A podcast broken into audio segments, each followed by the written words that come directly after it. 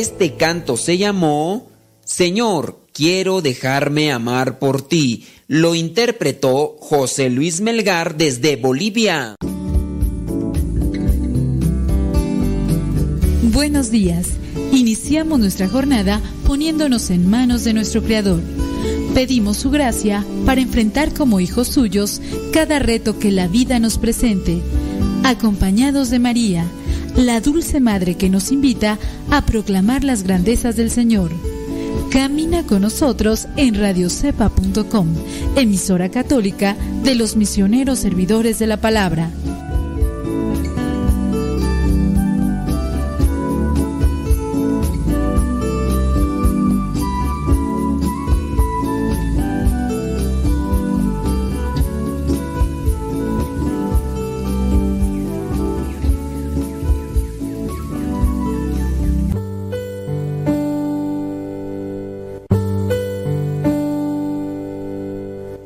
Salmo 23 El Señor es mi pastor, nada me falta. En verdes praderas me hace descansar y a las aguas tranquilas me conduce. Me da nuevas fuerzas y me lleva por caminos rectos, haciendo honor a su nombre. Aunque pase por el más oscuro de los valles, no temeré peligro alguno, porque tú, Señor, estás conmigo. Tu vara y tu bastón me inspiran confianza. Me has preparado un banquete ante los ojos de mis enemigos. Has vertido perfume en mi cabeza y has llenado mi copa a rebosar.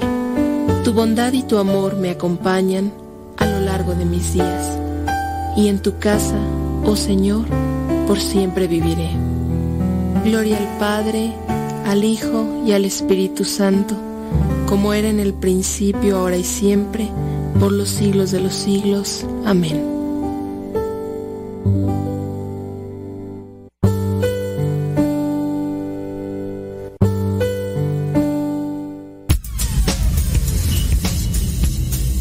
Dice el refrán que a Dios rogando y con el mazo dando. Y el que madruga termina más temprano. Inicia la mañana con una reflexión, aquí, en tu programa Al que madruga con el padre modesto Lule Zavala. Comenzamos.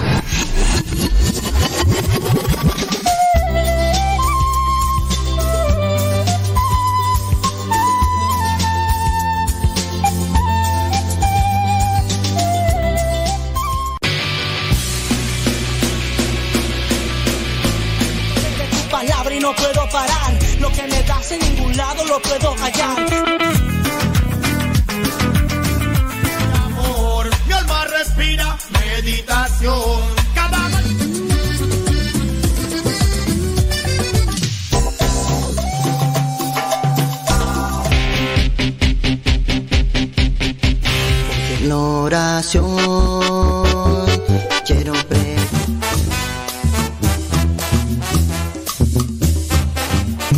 géneros en música católica, aquí en radiocepa.com, la estación por internet de los misioneros servidores de la palabra.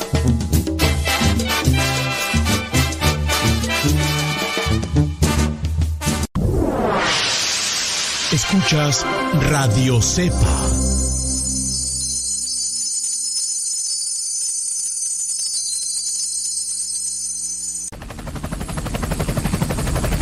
¡Atención! 3, 4. 1, 2, 3, 4. 1, 2, 3, 4. Yo estoy loco con mi Dios. Yo estoy loco con mi Dios. Él me da la salvación.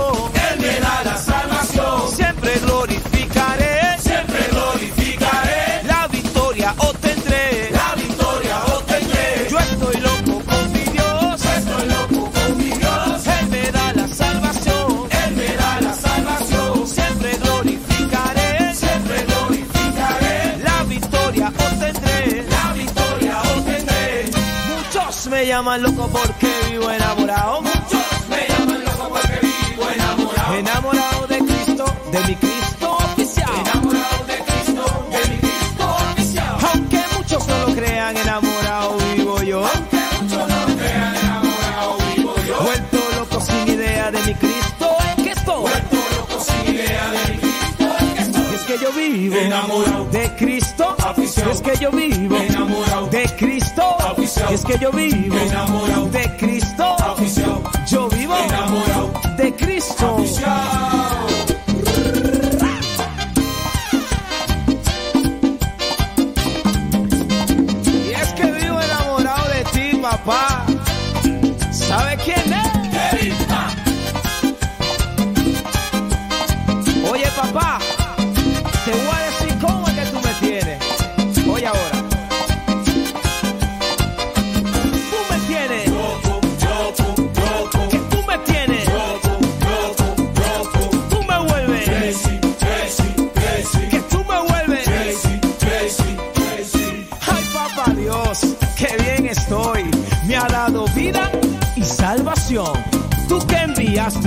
a Jesucristo por el pecado de esta nación. Por eso canta.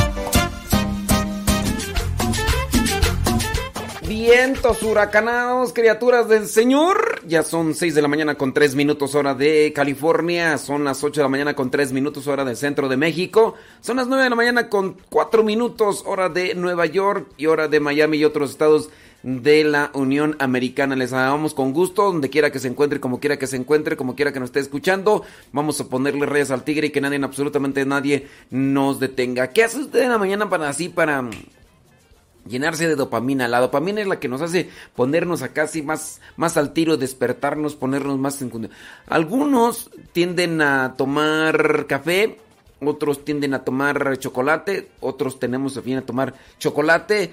Eh, algunos podría ser que utilicemos canciones, canciones alegres, no sé. Algunos, pero tenemos que buscar algo que nos despierte. Algunos a lo mejor se meterán a bañar con agua fría, puede ser, no lo sé. No sé, por ejemplo, Gustavo, ¿qué hará para despertarse? Hay que buscar, hay que buscar algo que, que nos motive, que nos dé alegría, porque si no, imagínate andar todo el, todo el día o la mayor parte del día así medios adormilados. Bueno, yo espero que algunos de ustedes también este programa les ayude para que se puedan poner al tiro. Bueno, vámonos con qué. Eh, noticias, vámonos con noticias para tratar de acomodar esta.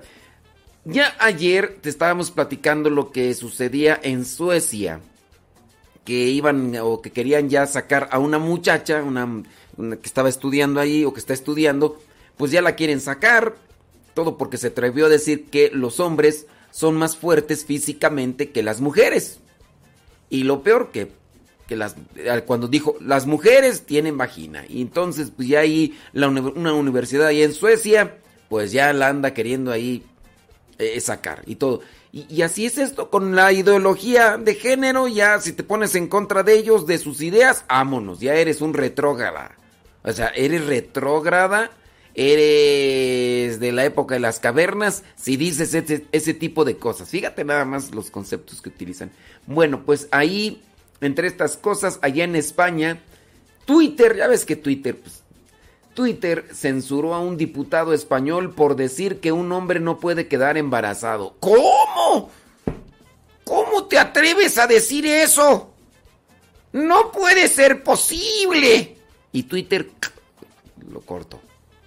Y, y, por eso, porque dijo que un hombre no puede quedar embarazado. Ah, porque déjame decirte que ya hay noticias, dicen, primer hombre embarazado en tal parte, porque no es el primero, ya desde hace algún tiempo han aparecido noticias, pero ahora, ahora lo resaltan conforme al país, ¿no? El primer hombre embarazado en España, eh, primer hombre embarazado en no sé dónde, y no sé dónde, y que en realidad no, eh, genéticamente no son hombres. O sea, sí se inyectaron hormonas y, y, les creció la barba y cosas así que, que pareciera ser, o se pusieron pantalón y camisa, pero no por ya son hombres. ¿No? Ah, pero la ideología de género. Uy, ¿te atreves a decir eso? Bueno, la red social Twitter censuró al diputado español Francisco José Contreras eh, por publicar un mensaje diciendo que un hombre no puede quedar embarazado. Un hombre no tiene útero, ni tiene óvulos. ¡Ay! ¿Cómo te atreves a decir eso, retrógrada? Es un retrasado mental. ¿Por qué está diciendo eso? Te vamos a censurar. Así, así se las gasta. Y fíjese en qué año estamos. La sanción establecida, dice por Twitter, eh, advirtió los incumplimientos reiterados, pueden provocar suspensión. O sea, todo porque está escribiendo algo con tinte racista, discriminatorio. Al decir así, un hombre no puede quedar embarazado porque no tiene ni óvulos, ni útero. Y, ay, qué cosas. Como dijo el Buki, que todos los días nos escucha. Saludos, Marco Antonio. Este, ¿a dónde vamos a parar? ¿A dónde vamos a parar? Criatura. Las publicaciones de Contreras y su posterior censura se produjeron en el marco del debate de la ley trans en España, una norma rechazada el 18 de mayo que busca, entre otros puntos, hacer que quienes se identifican como transexuales cambien su identidad con documentos eh, en documentos oficiales sin necesidad de certificados médicos o resoluciones judiciales. Es decir, llegan y dicen soy esto y ya. Y, se hace cambio y ya. Dice el diputado denunció y obligó a eliminar la publicación y ya, bueno. Dice, según... Ah, ya sé por qué lo censuraron. Es que es Contreras. Van a decir, es que anda siempre de Contreras. Ah, No le entendieron. Anda bien. bueno, dejémosle ahí, señoras y señores. Vámonos con otra noticia. ¿Qué es eso? ¿Qué es eso? Imagínense. Bueno, otra noticia. Bebés, fíjese, bebés venezolanos habrían sido vendidos por 30 mil euros en Europa. Sí, habrían sido vendidos por 30 mil euros. ¿Cuánto es este 30 mil euros en dólares tú? A, a, ver, investigame, Gustavo, por favor, ahí. ¿Tú qué? ¿Cuánto es 30 mil euros en, en dólares? Bueno, a medida que avanzan las investigaciones y las audiencias de las personas que formaban parte de una red que traficó con venezolanas embarazadas y cuyos bebés, cuyos bebés recién nacidos fueron vendidos en Europa, las autoridades colombianas presumen que varios de los menores que fueron vendidos a Europa de Venezuela, y ahí avanza la investigación a ver hasta dónde llega, porque si hay mucho dinero de por medio, sin duda va a quedar ahí congelada la investigación. Pero la investigación da a conocer que estos niños que fueron vendidos, que fueron vendidos por 30 mil euros, que déjame ver acá, el, el, productor ya nos está mandando acá el mensaje, thank you very much, acá el productor Gustavo, eh, son, ay Jesús del Huerto, son 36 mil dólares 638, 36 mil dólares, eh, 30 mil euros son 36 mil dólares, wow, bueno, imagínense, bueno, pues que se presume y por eso avanza la investigación. Porque estos niños, estas personas allá en Europa que pagaron a mujeres venezolanas 30 mil euros, 36 mil dólares, estos niños fueron utilizados para rituales satánicos. El diario colombiano eh, pudo establecer que la información a modo de hipótesis surgió de las labores investigativas, ya que en algunos de los casos los menores fueron vendidos. Dice, esa cifra es muy alta y bueno, Dice, la hipótesis cobra fuerza cuando una de las personas capturadas señaló que la red a la que pertenecía tenía vínculos con varias organizaciones en Europa que habían detallado cómo comercializaban con los menores. Pues así se las gastan y así andan los narcosatánicos haciendo de las...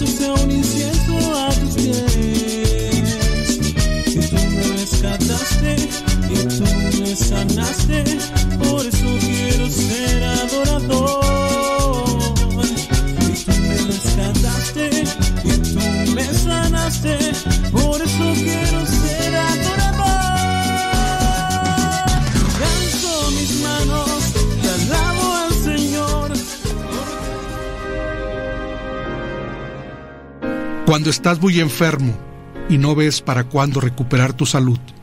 Cuando tienes hambre y no tienes qué comer. Cuando los problemas y compromisos te agobian y no tienes una manera clara de resolverlos. Cuando estás solo y ningún ser querido se interesa en ti. Cuando estás rodeado de gente pero eres un cero a la izquierda para ellos. Cuando te amaron tus seres queridos pero ya murieron. Cuando te esforzaste por lograr algo más y las limitaciones son tu destino. Cuando intentaste formar un nuevo hogar y ahora cada quien egoístamente vive por su lado. Cuando gozaste de mejores condiciones y ahora es poco lo que puedes disfrutar. Cuando has ido envejeciendo y te sientes inútil. Cuando amaste con todo tu corazón y este fue defraudado. Cuando perdiste tu trabajo y ahora no sabes qué hacer. entiendo lo difícil que es mantener alguna esperanza. Si tu vida o tu momento es difícil o desesperado, piensa que será más difícil si pierdes la esperanza, lamentándote por lo que no tienes, amargándote por lo que no hacen los demás. El hombre, lo único que no debe perder es la esperanza. Sigue luchando, busca algo por qué vivir, repítete que eres y considérate valioso. Maravíllate de las bellezas de la naturaleza, haz nuevos amigos, interésate por los demás, procura ayudar a alguien, siempre hay quien lo necesita. Recapitula tus buenas cualidades, logros y experiencias.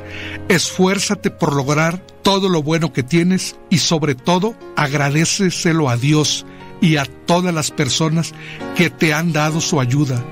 Recuerda con gusto a la gente que quieres o has querido. Busca y pide ayuda. La oración constante te puede ayudar. Hay tantas actividades que puedes hacer. Usa tu creatividad e imaginación.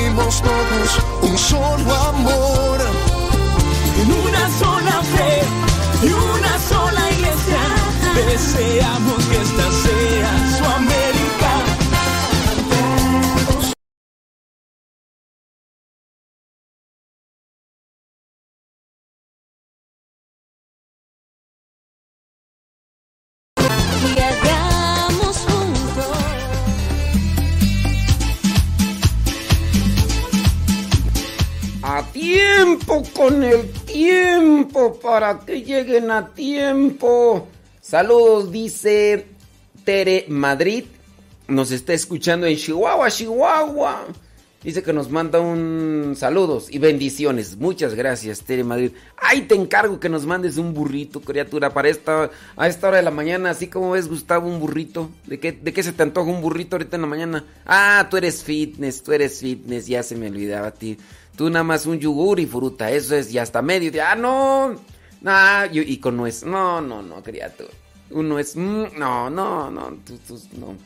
No, no, yo sí, yo sí le entraba. Dice, saludos, dice Anel Ruiz. Nos escucha allá en Connecticut. Gracias. Muchas, pero muchas gracias. Bueno, saludos desde Tijuana, Baja California, dice César Antonio Ochoa. Bueno, saludos, dice Rosalía Sánchez desde Atizapán. Gracias. Saludos desde Alabama, dice Diana Cruz. Eleazar y Betty Galván desde Springfield, Oregon. Bueno, oiga, con relación a un tema que por ahí tengo fijado, es verdades que nunca te dijeron. Verdades que nunca te dijeron. Como yo sé que una mayoría de los que nos escuchan están matrimoniados, y si no están por lo menos ya rejuntados, yo es un tema que trato de sacar mucho o muy constantemente. Verdades que nunca te dijeron. ¿Por qué los papás a veces no hablan de las cosas que sabemos que van a darse en el matrimonio? Tú que me estás escuchando, que estás casado, dime qué verdades te dijeron tus papás acerca del matrimonio. O te lanzaron como a veces lanzan al niño al alberca dijeron, ándele a ver, nádele, órale. O por lo menos te dieron una asesoría. ¿Cuáles fueron las verdades que te dijeron? Que ahora, o cuáles son las verdades que nunca te dijeron a ti en el matrimonio, sobre el matrimonio. Te voy a platicar sobre mi experiencia como religioso. A mí sí hubo por ahí algunas personas que me hablaron de verdades dentro de la vida misionera. Me acuerdo yo que yo cuando estaba ya a punto de... Yo estaba viviendo allá en Estados Unidos, ya les he platicado. Estuve viviendo del año 1991 al año 1998. Allá fue donde encontré ese llamado que Dios me hacía, me acerqué más a las cosas de Dios y entonces em, yo quise entrar al seminario allá en Estados Unidos, pero como me dijeron, ¿Do you have papers? I'm sorry for you, man. Entonces pues dije, ni modo, ¿verdad? ¿Qué vamos a hacer? Pero ya entonces encontré a la comunidad a la cual Dios me llamó y entonces decidí venirme a México para hacer la experiencia como misionero. Y entonces, antes de volar de, esta, de, California a México, me acuerdo yo que platiqué con una monjita de la comunidad. Y me dijo, solamente te presente algo. Tú vas a llegar con un grupo de jóvenes que también buscan hacer la experiencia misionera. Déjame decirte que no somos santos somos seres humanos tratando de limar asperezas y tratar de acomodar lo que son a veces defectos al modo de Cristo para que las cosas vengan a cambiar del vicio a la virtud. No te va a ir bien y puede ser que te encuentres con algunos que tengan un temperamento difícil y complicado. Eso tenlo presente, somos seres humanos y a veces nos ganan más los impulsos y las emociones. Entonces, no creas que vas a llegar con pura gente bondadosa y caritativa. Sí te los vas a encontrar, pero no va a ser así con todos. Y va a haber personas trabajadoras, va a haber personas flojas, va a haber personas serias, va a haber personas alegres, y habrá personas caritativas, y habrá personas entonces me planteó una serie de verdades que yo las he venido pues, realmente comprobando. La madre Rosy, eh, nosotros le decimos Rosy Laredo porque ella es de Laredo eh, y, está allá en Estados Unidos. No me va a estar escuchando ahorita porque está muy temprano, pero yo recuerdo muy bien esas verdades que me dijo de mi realidad.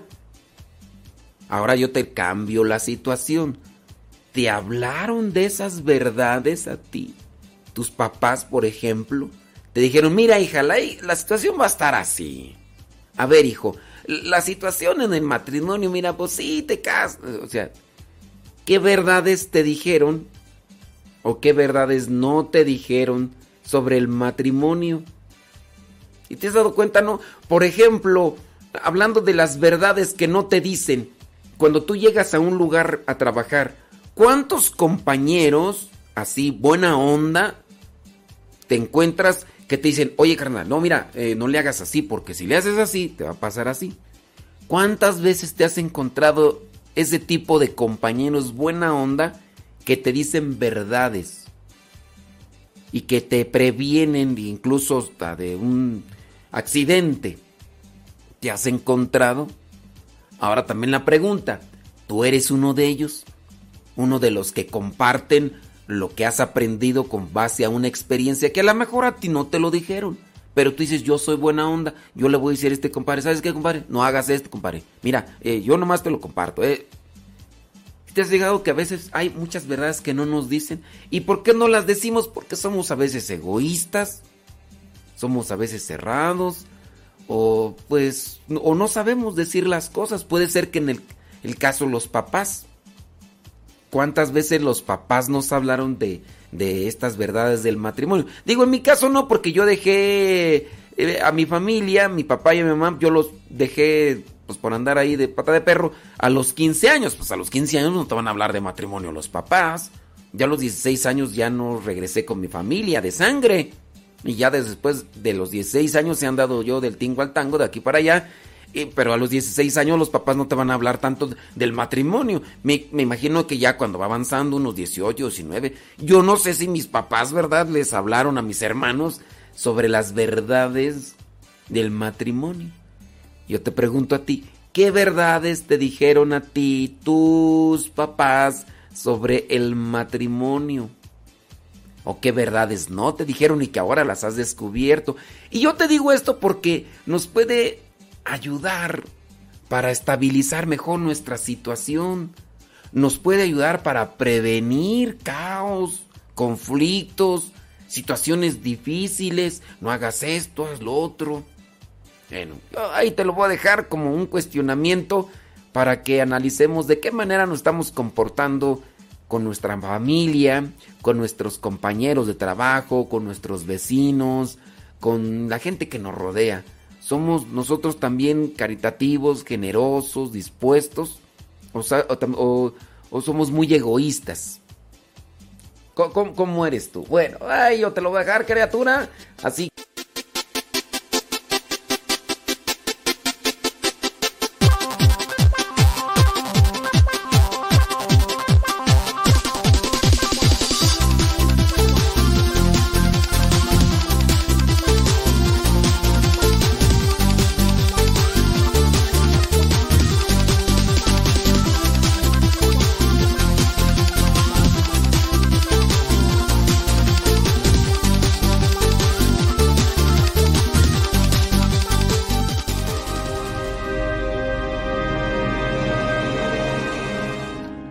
La otra cara de la moneda en cuanto a la solidaridad es el tomar en cuenta la propia responsabilidad y el libre albedrío de la gente que se pretende ayudar.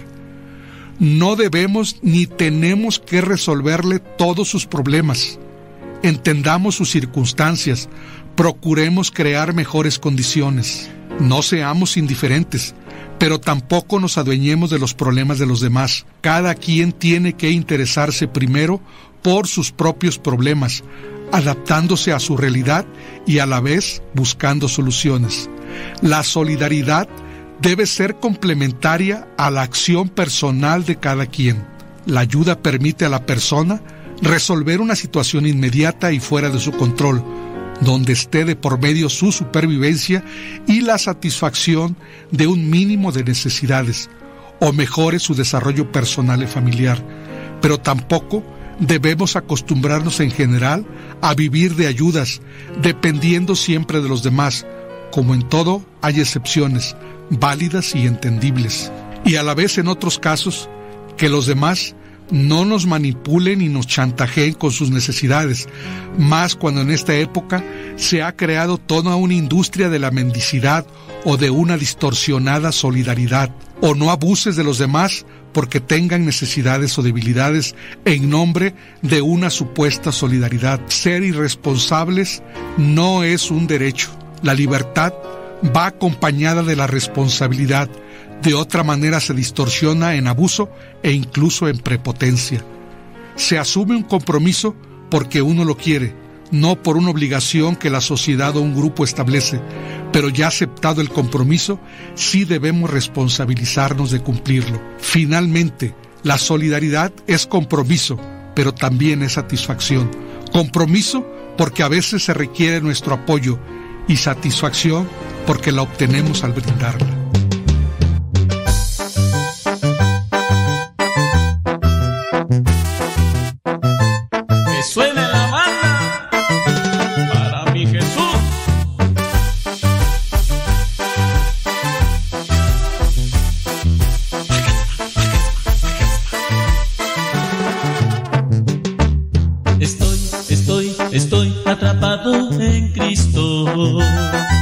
Y voy, y voy proclamando su amor. Iré, iré, iré con todos mis hermanos a proclamar sin fin la palabra de Dios. Este amor no me deja, es amor de verdad. No tengo escapatoria, con él tengo la gloria. El camino es obstáculos que vencer, pero él está conmigo, no me deja caer. Él me atrapó a mí con su Espíritu Santo. Y soy, y soy, y soy mensajero de Él. Jesús, Jesús, Jesús, ahora yo a ti te canto. Honor y gloria a ti, mi gran amigo fiel.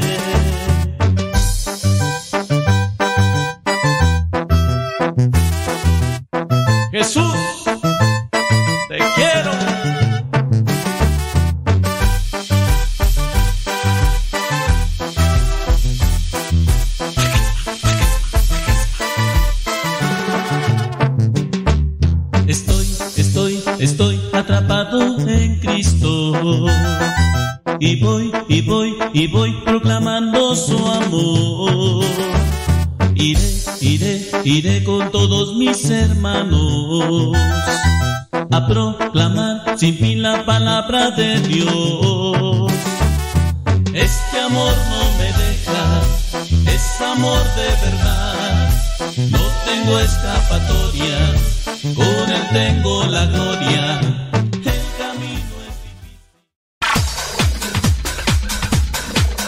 Santo no es aquel que nunca ha pecado, sino aquel que se levantó de sus miserias. Vamos a escuchar el segmento El Santoral de hoy y aprendamos de aquellos hombres algunas enseñanzas para poder mantenernos en el camino que nos lleve al encuentro con Cristo, es decir, en el camino de la santidad.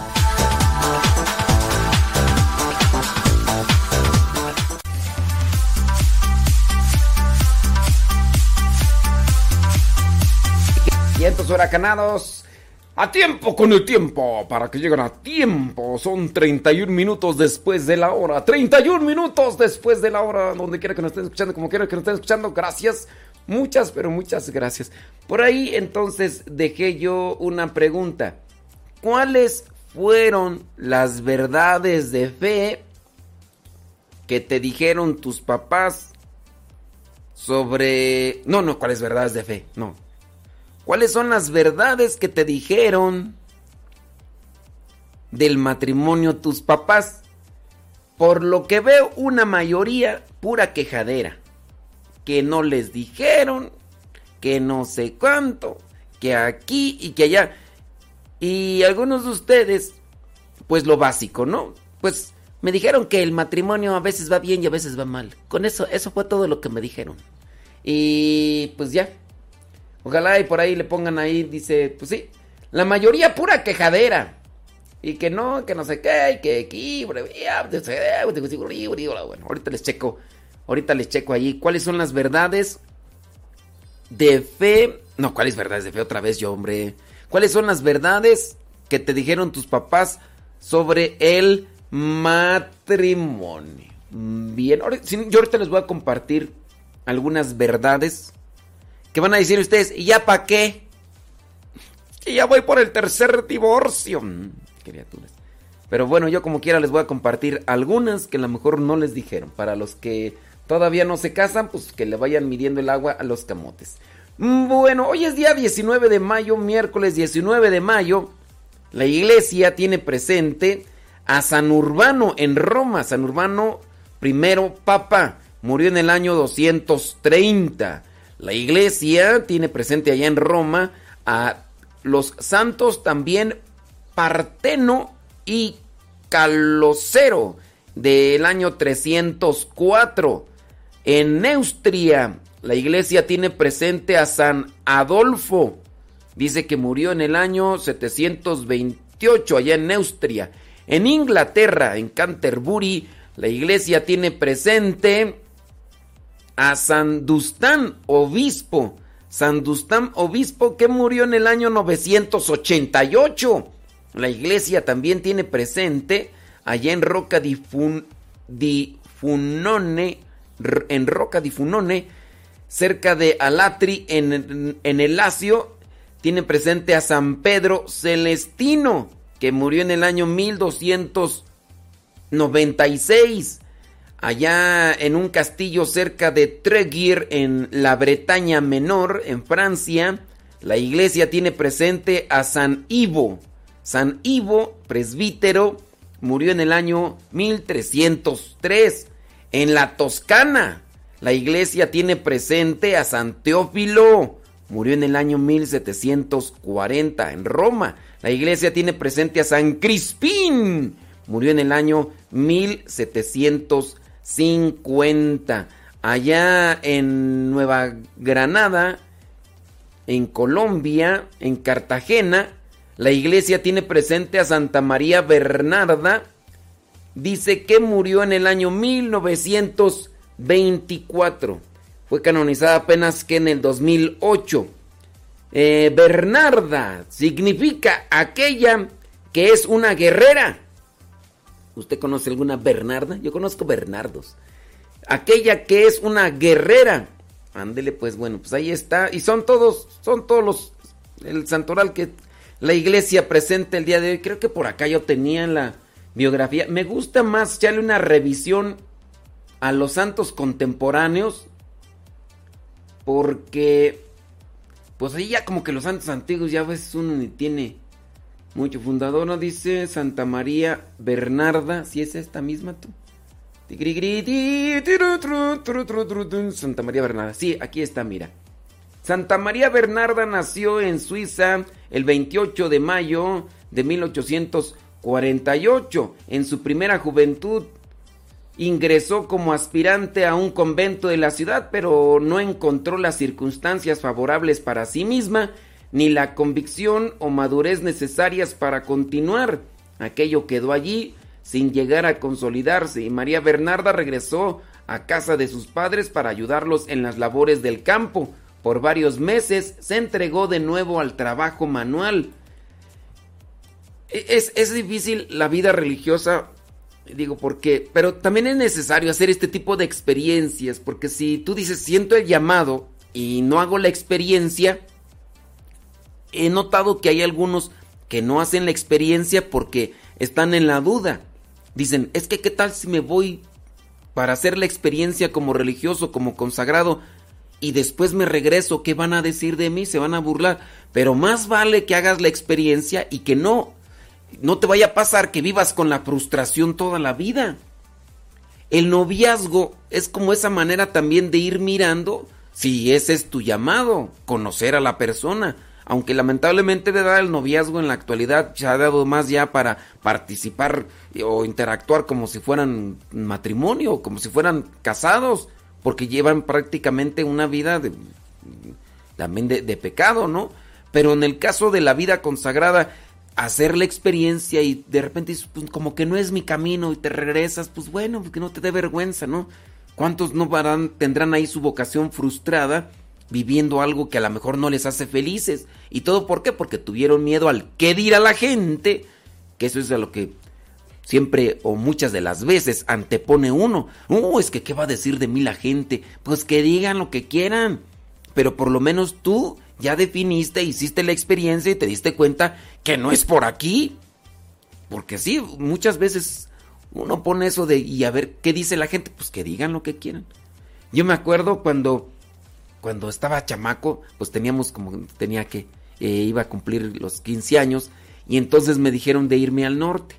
Entonces, mi mayor miedo en aquellos 15 años es me voy al norte y que me agarre la migra y que no pueda pasar. ¿Qué van a decir de mí si no pude pasar? ¿Qué van? Eso era mi preocupación y yo hasta le pedí a Dios a los 15 años, le decía, ay Señor, que no me agarre la migra, que no, porque si no me regresan, ¿qué van a decir de mí? No, pues, pero bueno, uno tiene que ir venciendo los miedos y, y poner sobre todo qué es lo mejor.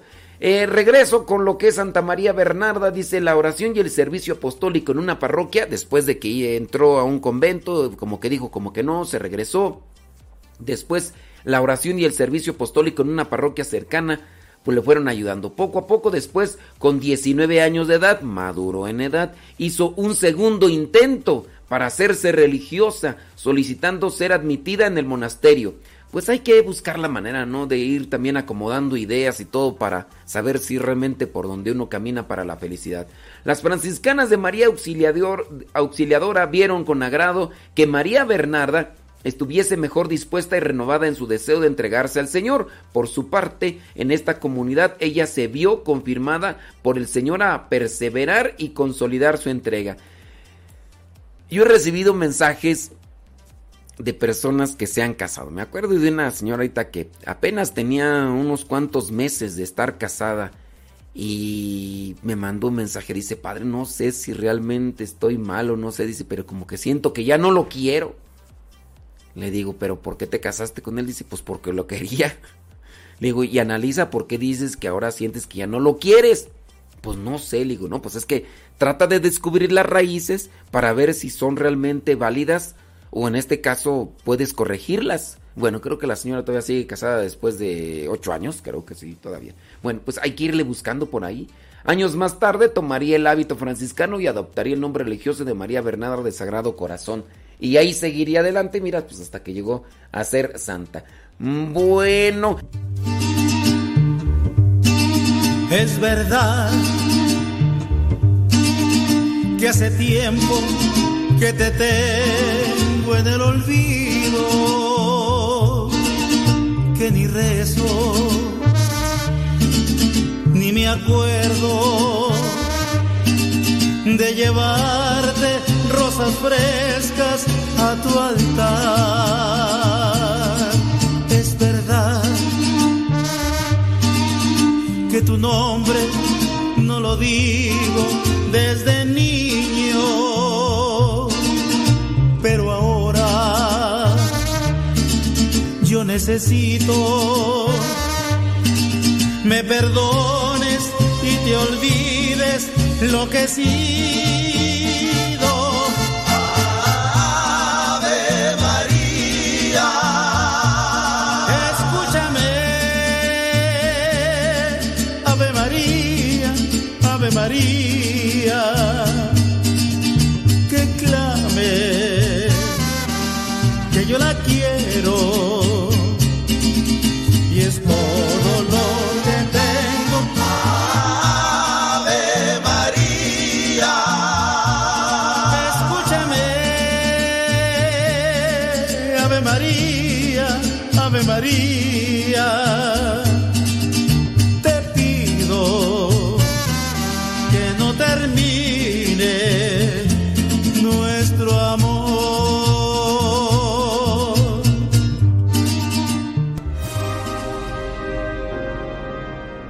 Pongamos atención cuando tantas experiencias y circunstancias adversas nos van haciendo más desconfiados. Estas vivencias negativas, si no se encausan, pueden provocar grandes conflictos. Por un lado, pueden disminuir nuestra autoestima, la confianza en nosotros mismos. Por otro lado, pueden hacernos perder la confianza en los demás, convirtiéndonos en seres retraídos, indiferentes, cerrados, rígidos. Respecto a lo primero, cada quien tiene que hacer un esfuerzo constante para ir mejorando sus capacidades y habilidades, autoanalizándose para mejorar las cualidades y superar o eliminar los defectos. Esto no es sencillo, pero tampoco es imposible. Observando a gente cercana, podemos darnos cuenta de cómo han ido cambiando, en muchos casos, para bien, alcanzando éxitos materiales o el reconocimiento por sus buenas acciones, y para mal, decayendo y degradándose, generando felicidad o infelicidad. Procuremos hacer lo uno y evitemos lo otro. En cuanto a perder la confianza en los demás, seamos cuidadosos y reconozcamos que hay gente que tiene cualidades y hace cosas buenas. Si negamos esto, quizá es tiempo de cambiar de aires y conocer otros ambientes. Según mi experiencia, puedo decir que no podemos afirmar que vivimos entre solo gente deshonesta, degenerada, viciosa, corrupta o delincuente. Claro que las hay. Desgraciadamente, esta gente mala es más visible, hacen más ruido, hacen uso de cualquier medio porque nada los detiene para hacer lo que quieren, hacen uso de la violencia, captan más fácilmente la atención de los medios de comunicación, por eso se notan más. Siempre tendremos la oportunidad de ver y conocer a gente de bien, gente trabajadora, que se preocupa por su familia, que convive con sus amigos, que se compromete por buenas causas. La mayoría. Mi experiencia me dice que hay malos, pero son más los buenos, no perfectos. Se me hace difícil pensar que haya sido pura suerte la mía. A mi ver, el hombre es bueno por naturaleza, pero muchos, por falta de una buena educación, dificultan su caminar.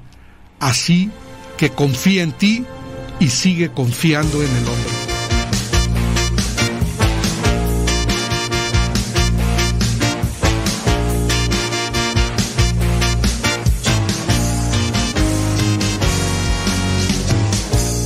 Tesoro que llevo en mí, ese tesoro viene de ti.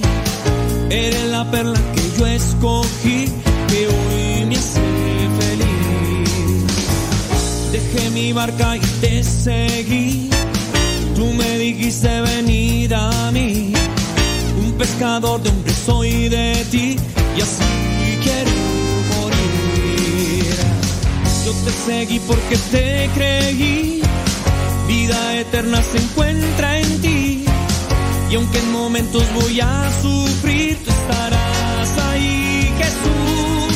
Tú estarás ahí, Jesús. seguir de pie. Como un soldado fiel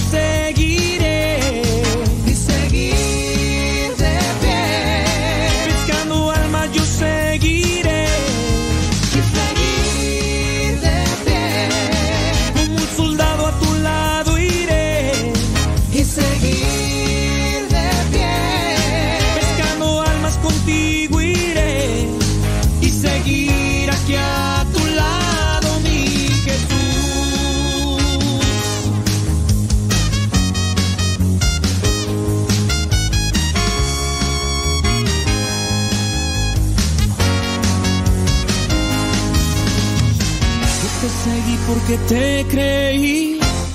Vida eterna se encuentra en ti. Y aunque en momentos voy a sufrir, tú estarás ahí, Jesús. Tú estarás ahí, Jesús. Seguir de pie.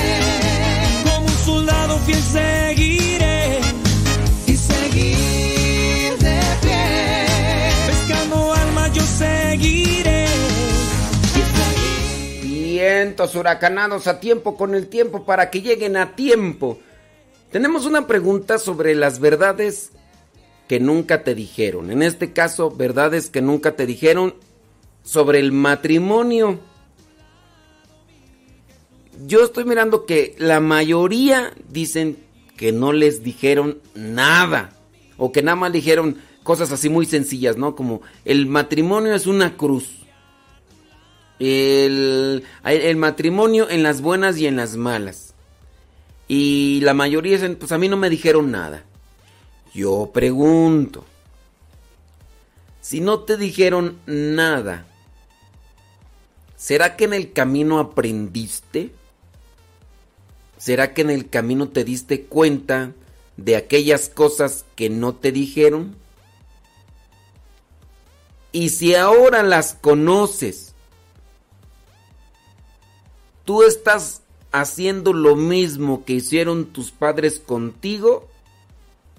¿O tú sí estás compartiendo tu experiencia con tus hijos, aquellos que ya están preparados o si no están preparados como que están en esa etapa de recibir esta información? Porque está muy bien, digo, pues tú ya puedes evidenciar a tus papás y dices, sí, a mí no me dijeron nada. Este, yo ahorita que recuerdo, sí, yo a, pe a, pesar de que tenía 13, 14 años, en algunos momentos mi mamá me llegó a hablar sobre algunas cuestiones del matrimonio, como unas verdades del matrimonio.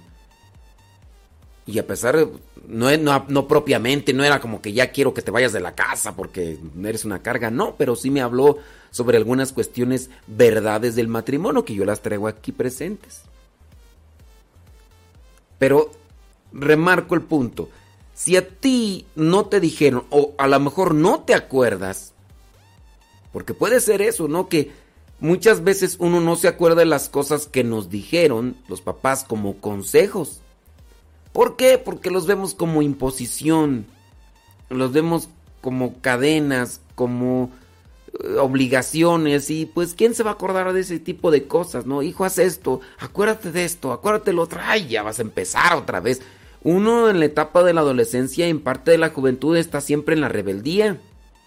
Y hay veces que añoramos que nos dieran esos consejos o que los valoramos y los apreciamos y los ponemos en práctica. Pero hay otras veces que podrían ser como una carga. Pero bien, a ti no te dijeron nada tus papás. Tú dices, mí no me dijeron. Tú, en este caminar en tu matrimonio, ¿qué le dirías o qué le puedes decir a tus hijos como verdades del matrimonio? Y digo verdades porque hay veces que se nos pinta una situación muy idealista, con muchas cosas, y la verdad es que no. Yo por lo menos ya le dije a mi hermano el día que me tocó celebrar la misa donde ellos se casaron, porque los ministros del matrimonio, del sacramento del matrimonio son los novios, ¿no? Y entonces yo le dije a mi hermano, y en este caso a su esposa, miren, yo me imagino que ustedes enamorados y todo, pero tengan presente que lo que es un sentimiento de atracción vendrá un tiempo en el que ya no va a estar y, o que se va a ir enfriando.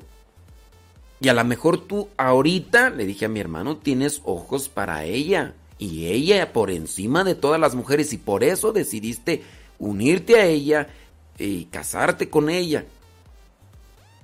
Pero, pero, vendrá un tiempo en el que a lo mejor ya no vas a sentir esto mismo. Y a lo mejor puede ser dentro de un año, dentro de dos.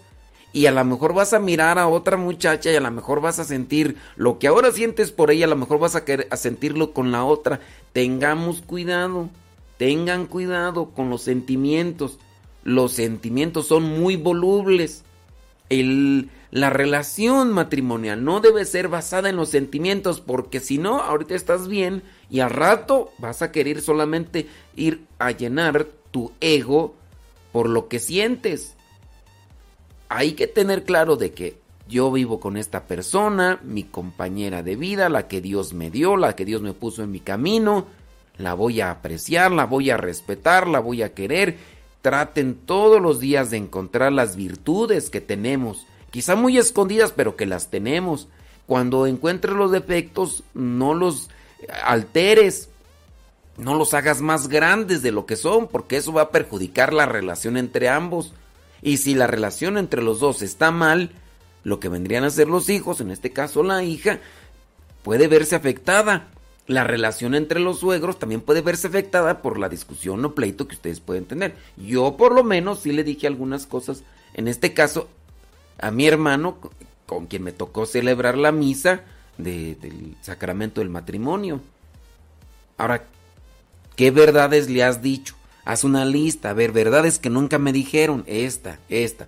Yo aquí tengo una listilla que te puede servir, que te puede orientar. Mira, la número uno, amar y a convivir se aprende. Una verdad, no es siento bonito porque veo a esta muchacha y eso es amar, no, eso es sentimiento. A lo mejor eso es deseo.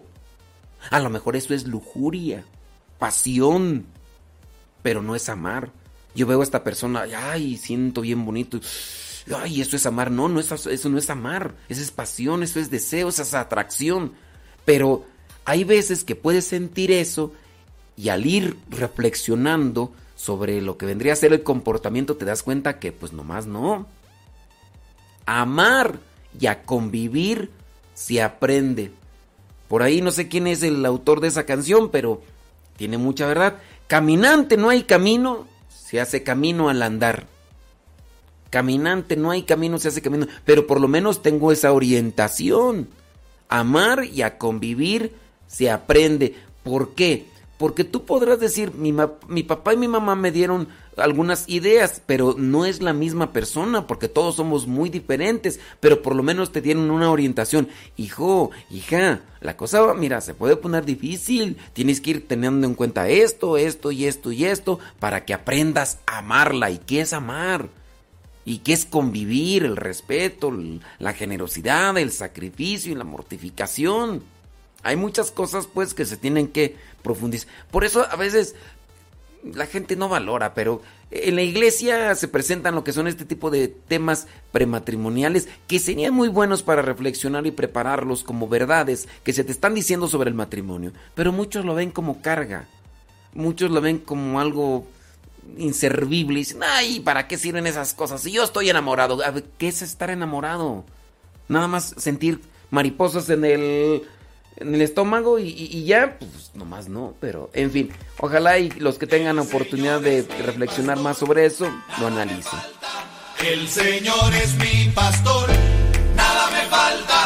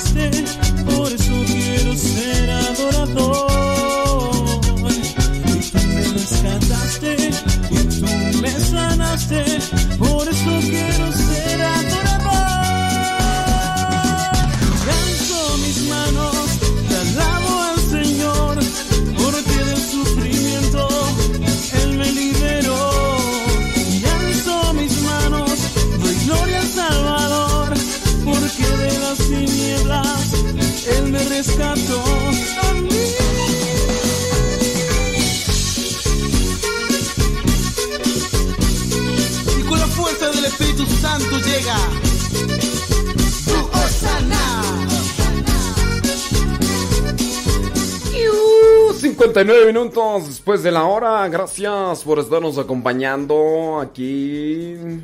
Graciosa la. Déjame ver si me están escuchando allá en la otra radio que dijeron que se iban a conectar. A veces ni se valí. Déjame ver aquí.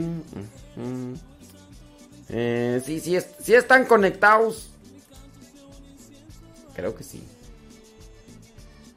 Sí, sí, sí, sí están conectados. Bueno, qué bueno, qué bonito es lo bonito. Padre, no me dijeron nada, de nada. Dice una persona, dice que su mamá está molesta porque ya estaba embarazada. Y hasta la fecha, dice, lleva 20 años con su esposo. Dice, eso sí, no tengo todavía la bendición de Dios. Pero ya tengo fecha, dice acá una persona. Dice que el matrimonio ya tiene 20 años de mm, juntada y dice que se va a casar hasta el 2022, en agosto. Allá dice, pero se me hace eterno. Pero Dios dirá, dice, pero ella sí exigió, dice a mi hermana, casarse. Y fíjese que se casó y ella se divorció tres meses después. Mire, aquí ya nos encontramos pues con una situación complicada, ¿no? A ver, ¿es solamente casarse por casarse? Porque yo entiendo, miren. Y eso es lo que en ocasiones les sorprende. Hay personas que se juntan, pero por una conveniencia. No se casan realmente porque están enamorados. Entonces yo trato así de cerciorar, de trato de, hac- de hacer un cuestionamiento. A ver, ¿realmente están enamorados, criaturas? Porque mira, ahí es donde no aplica. Me voy a casar para no estar en pecado. Muy bien. Si tú dices, me voy a casar para no estar en pecado. Pero si te casas sin estar enamorado, el matrimonio es inválido. Porque uno de los requisitos para que el matrimonio sea válido, aunque haya materia y forma, es que haya amor.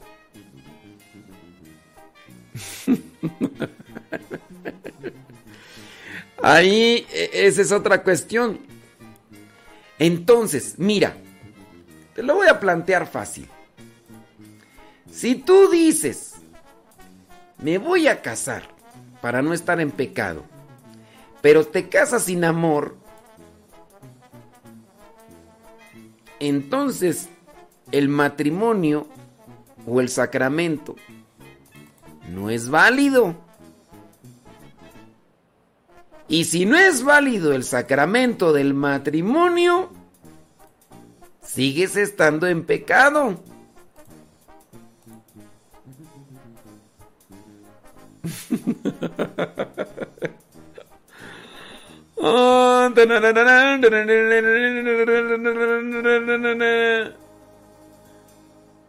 Entonces, fíjense, o sea, fíjense la situación cómo está. Pues esta señora eh, exigió a, pues, a su hijo, que a su hija que se casara. Y como les exigió y les hizo presión, se casaron. Pero a los tres meses se divorciaron.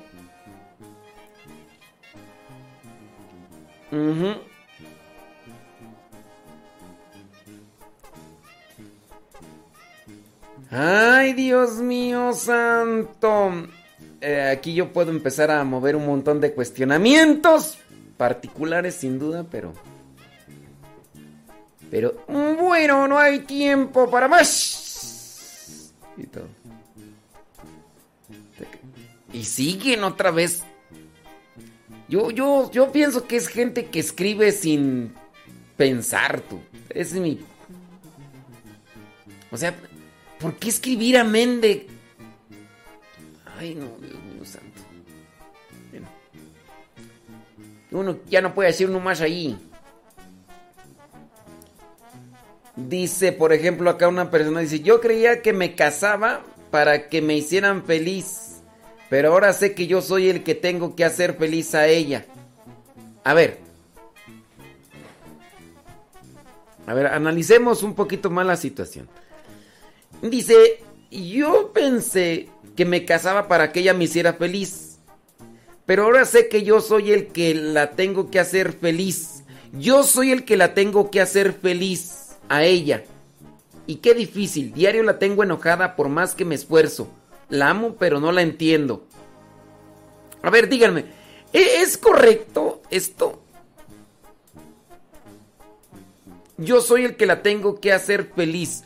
¿Uno se casa para hacer feliz a la otra persona? Este pensamiento lo voy a guardar tú. Para el día de mañana desglosarlo.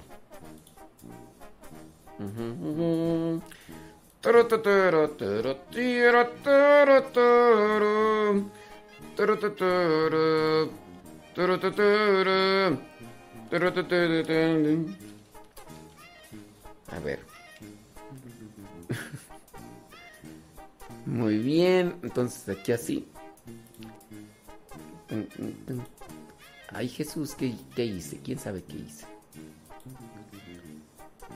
A ver, entonces, vamos a dejarlo ahí. Dice, pero ahora sé que yo soy el que la tengo que hacer feliz.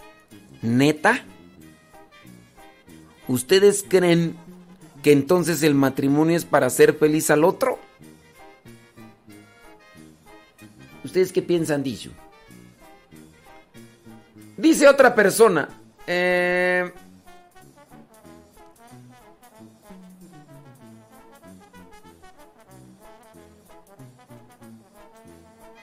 dice padre, dice... Mi esposo y yo le subimos el volumen alto para oír su voz bien y de repente sale la música y el volumen de la música sale muy fuerte. Como que la voz y la música tienen eh, sonidos diferentes. Bueno, gracias por, por decirnos. Si es que allá manejo otras cosas que sí están diferentes. Voy a ver cómo le hago para matizar ahí el asunto. Ujú. Saludos, dice.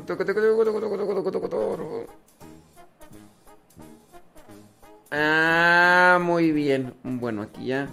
No hay tiempo para más.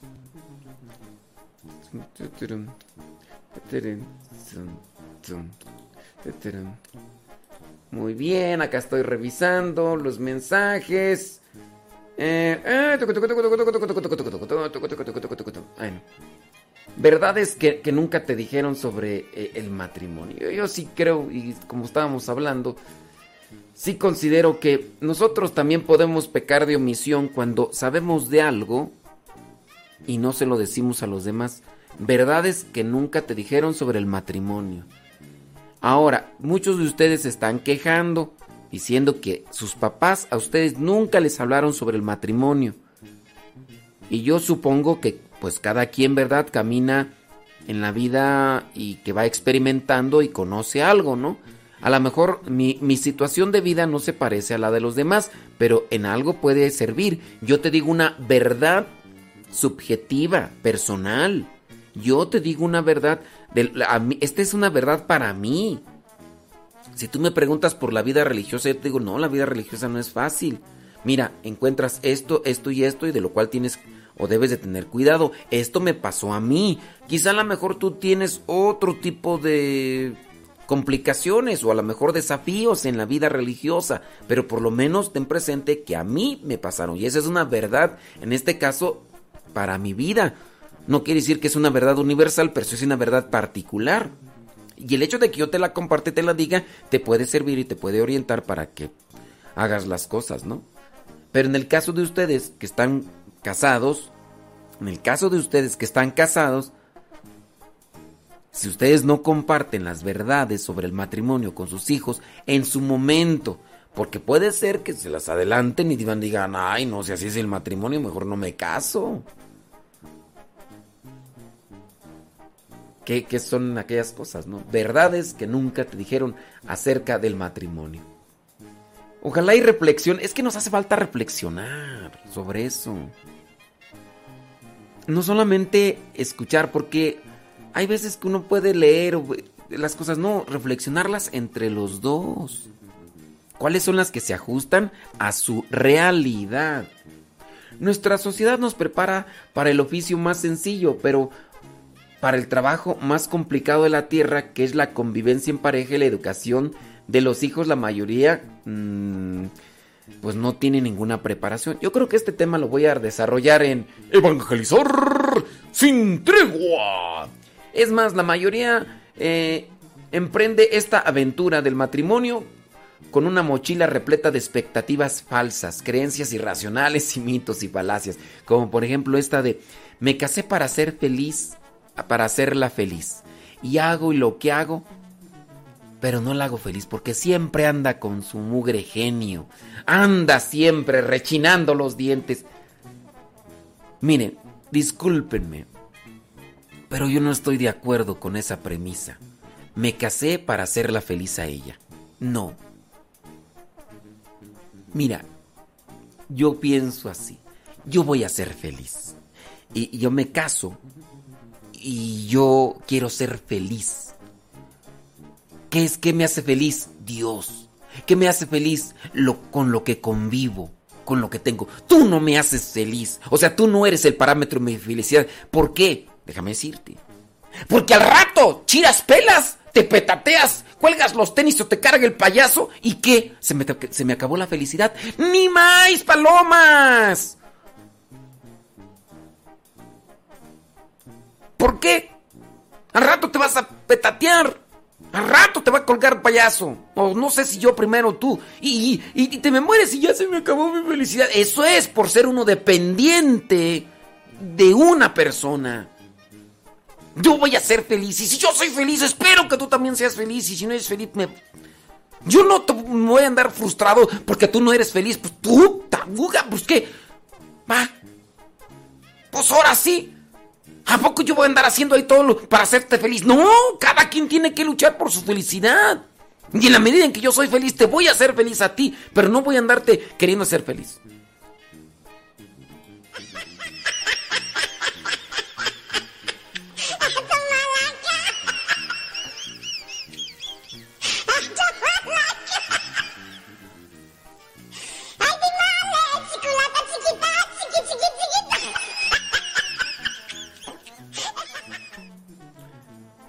Creo que me exasperé un poquito, perdón. Perdón, dije cosas que no tenía que haber dicho.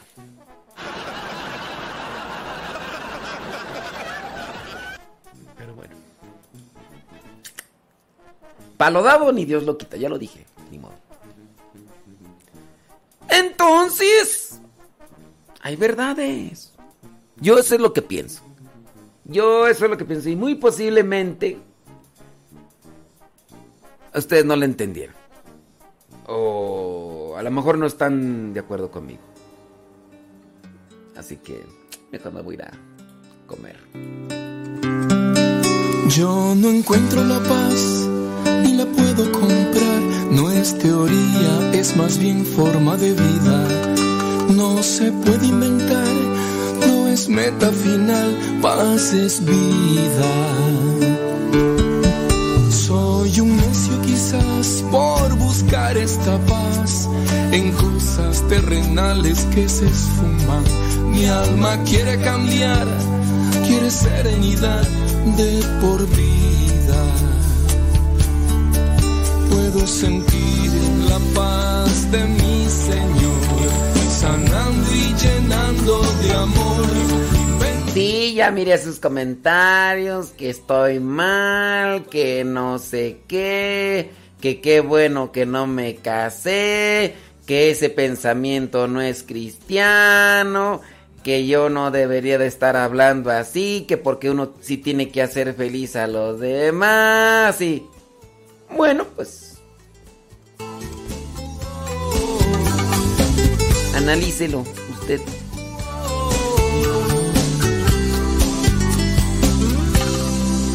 Aún en la tempestad aprendí una verdad. Esta paz es superior a mil tormentas. Es regalo de Dios para la humanidad. Paz divina. Puedo sentir la paz de mi Señor, sanando y llenando de amor.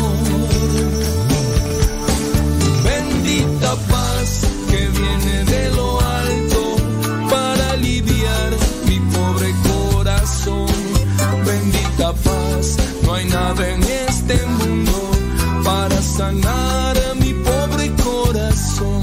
Bendita paz que viene de lo alto para aliviar mi pobre corazón. Bendita paz, no hay nada en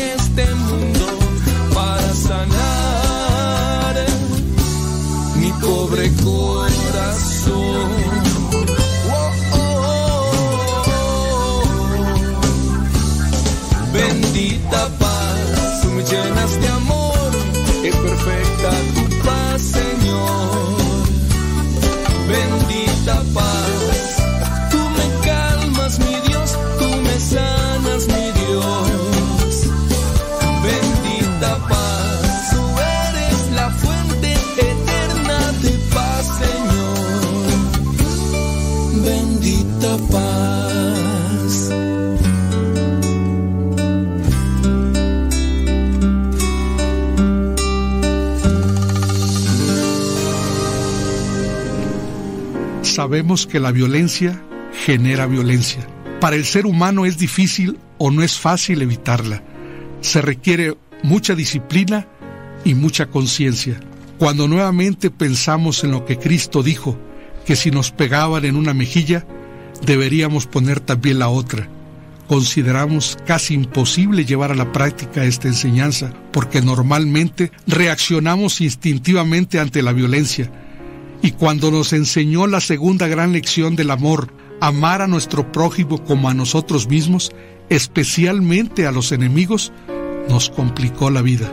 Gandhi, como ya lo habíamos comentado, enseñó y practicó la resistencia pacífica, obteniendo la independencia de su país.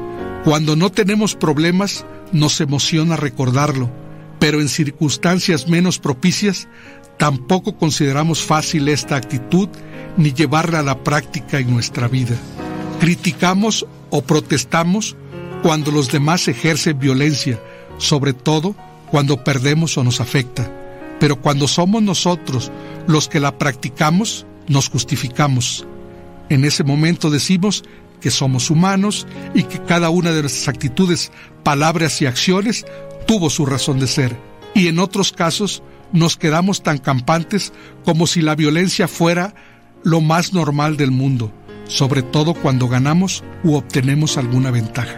Y aun cuando no sea fácil o sencillo, no permitamos que la violencia nos domine, porque desgraciadamente muestra lo peor del ser humano. Reflexionando, nos daremos cuentas de que a nadie le gusta ser víctima de la violencia. Busquemos mejores modelos de comportamiento. Tratemos todos los días de ir creando la cultura de la no violencia. Perdonar y agradecer. Dos amigos caminaban y en un determinado punto del viaje discutieron fuerte. Y por la ira, uno ofendió al otro, con insultos injustificados. El otro, ofendido, sin nada que decir, escribió en la arena. Hoy mi mejor amigo me ofendió. Siguieron adelante y llegaron a un oasis donde resolvieron bañarse. El que había sido ofendido comenzó a ahogarse y le salvó su amigo.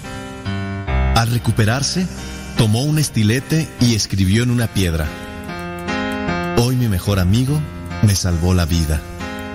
Intrigado, el amigo preguntó, ¿por qué después que te insulté escribiste en la arena y ahora en cambio escribes en una piedra?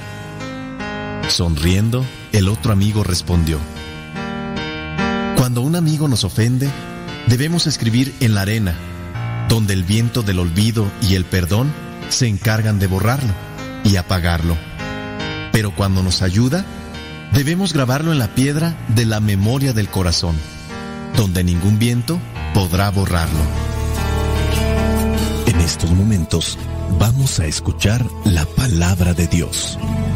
Dispón tu corazón para que el mensaje llegue hasta lo más profundo de tu ser.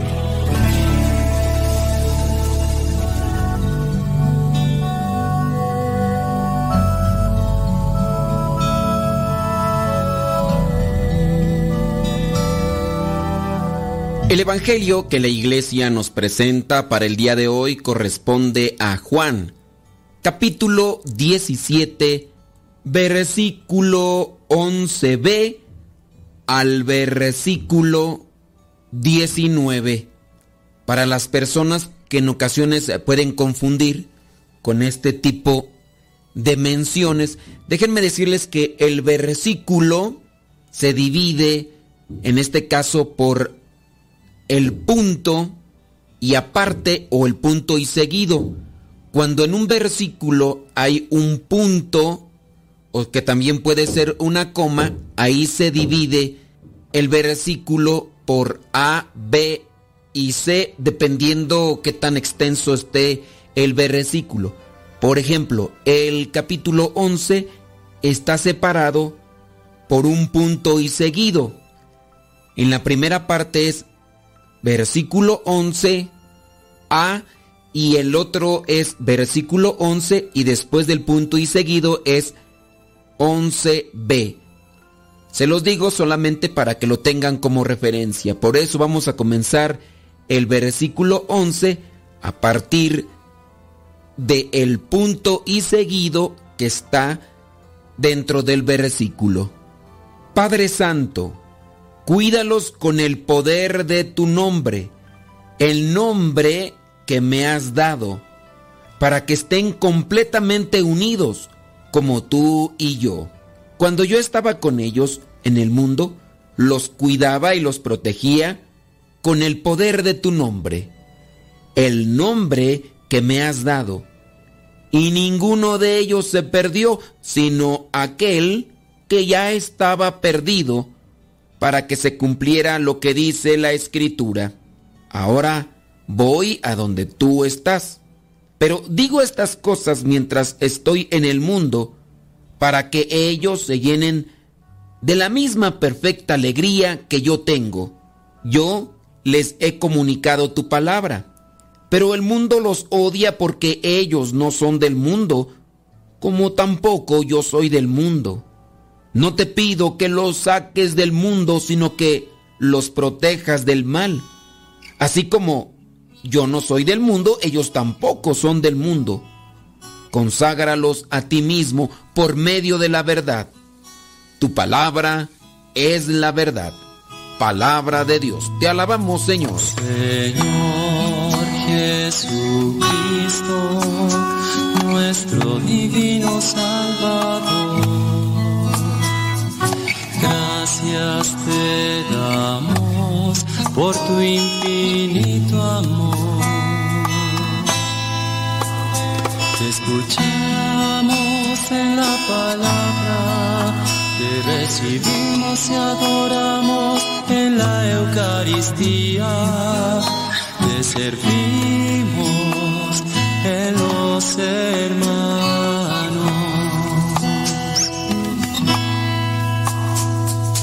Que seamos misioneros como lo quieres tú,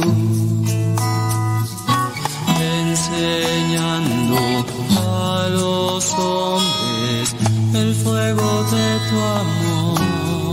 El Evangelio de hoy continúa colocando ante nosotros lo que es la segunda parte de este pasaje del Evangelio llamada la oración sacerdotal de Jesús. En esta segunda parte se presenta la intercesión de Jesús que hace por sus discípulos al Padre. Tiene como objeto pues la custodia de la comunidad, que como él mismo lo menciona, van a quedar en el mundo mientras él va al encuentro del Padre. En el Evangelio de hoy notamos la preocupación de Jesús por la influencia que puede tener lo que son los influjos o la potencia del mundo sobre sus discípulos. El mismo Jesús ha experimentado este, por decirlo así, misterio del mal, presente en nuestro mundo. Esta fuerza que opera con su espíritu, que trae mentira, engaño y obviamente la muerte. La posición de los discípulos es delicada.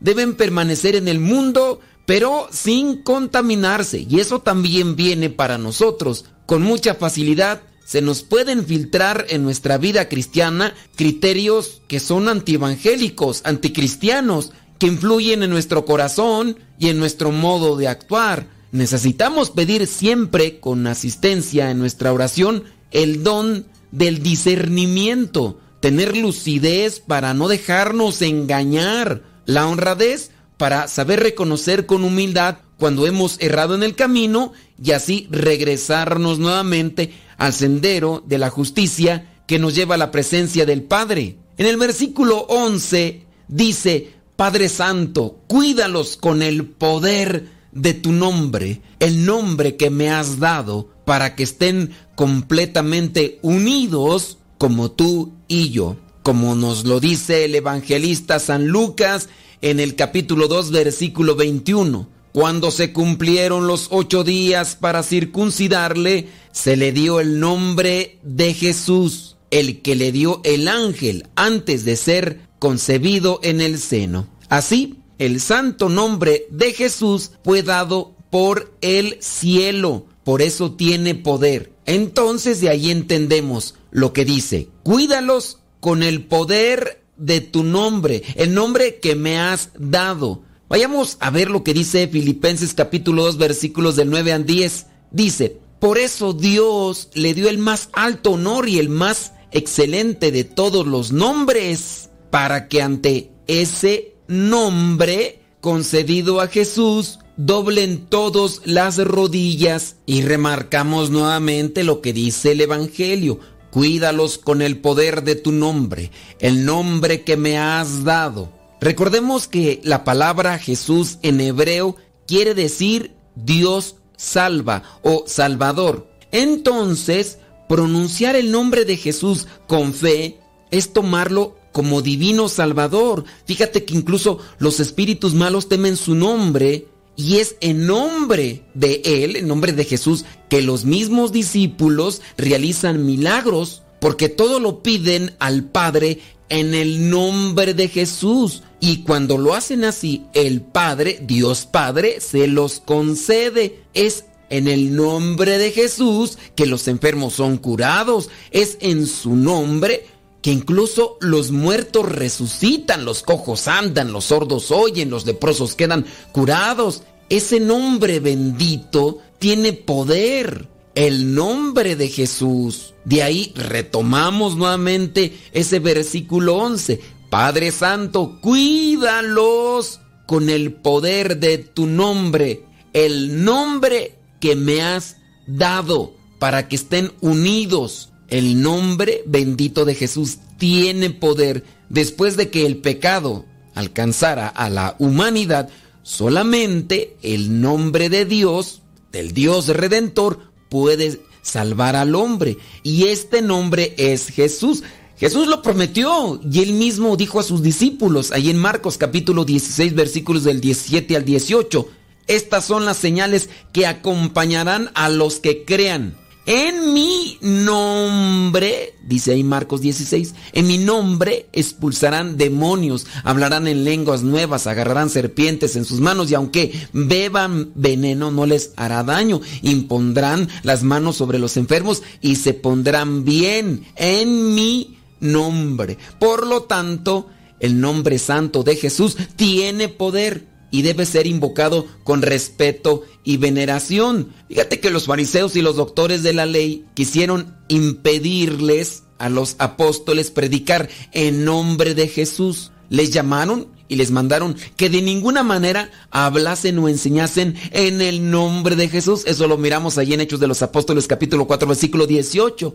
Pero ellos se negaron a dejar de pronunciar este santo nombre porque sabían que no existe salvación en ningún otro, porque no hay bajo el cielo otro nombre dado a los hombres porque nosotros debamos salvarnos, dice en Hechos capítulo 4 versículo 12. Jesucristo Es el único nombre divino que trae la salvación y a partir de ahora puede ser invocado por todos, pues se unió a todos los hombres por la encarnación. Que podamos también hoy y siempre pronunciar con fe y devoción este dulce nombre y santo que tiene poder, así como lo hizo aquel ciego de Jericó que clamó con fe y quedó curado cuando decía, Jesús, hijo de David, ten compasión de mí. Solamente tengamos cuidado de no caer en la superstición y pensar que solamente con decir el nombre de Jesús vendrá todo como acto de magia.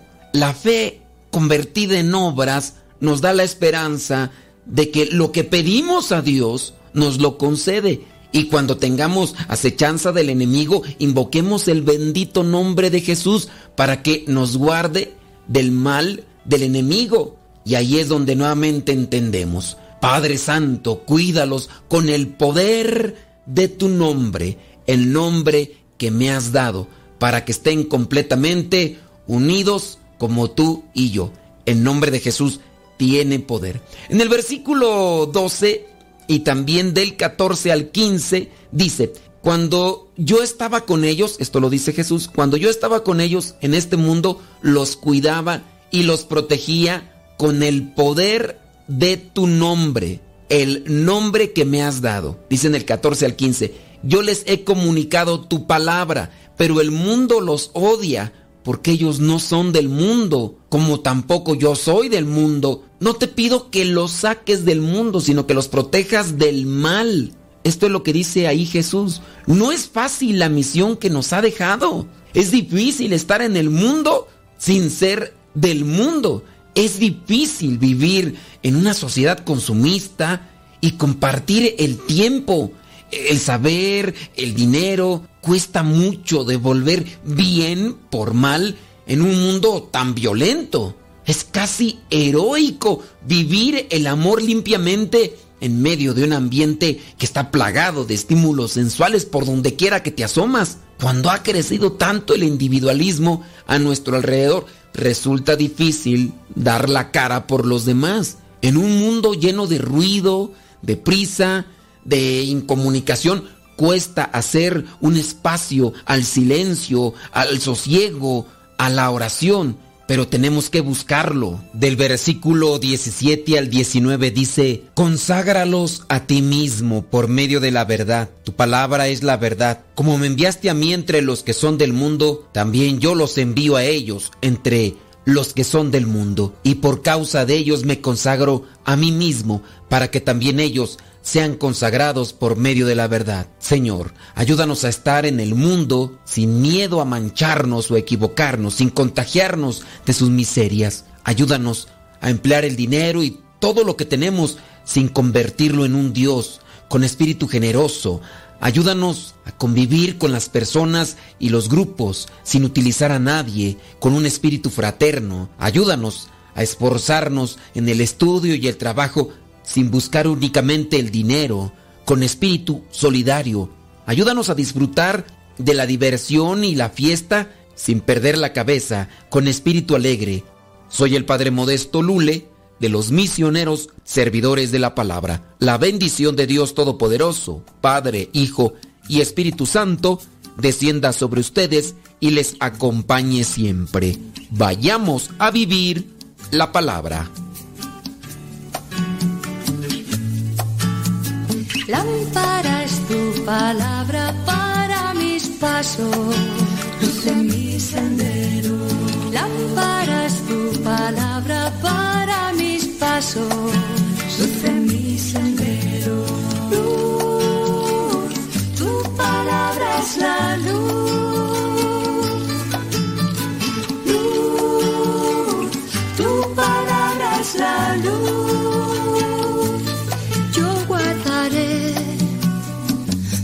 Justos mandamientos.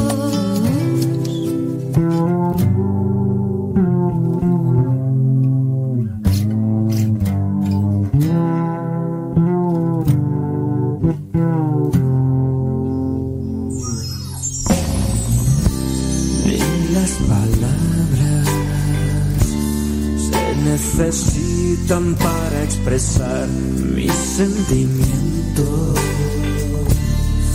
Siempre comprendes con tu inmensidad, mis ojos muestran todas las veces que me haces soñar en una tierra en la que todos vivamos en paz. Tú eres mi luz, tu calor puedo sentir, eres mi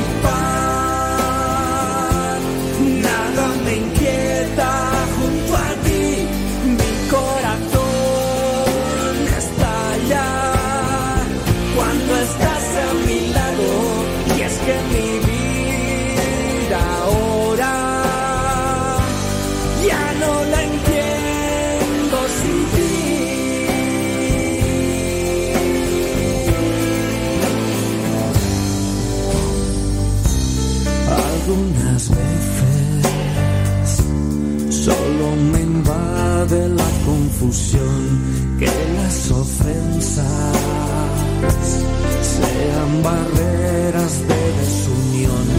Solo la fe puede borrar cualquier indecisión.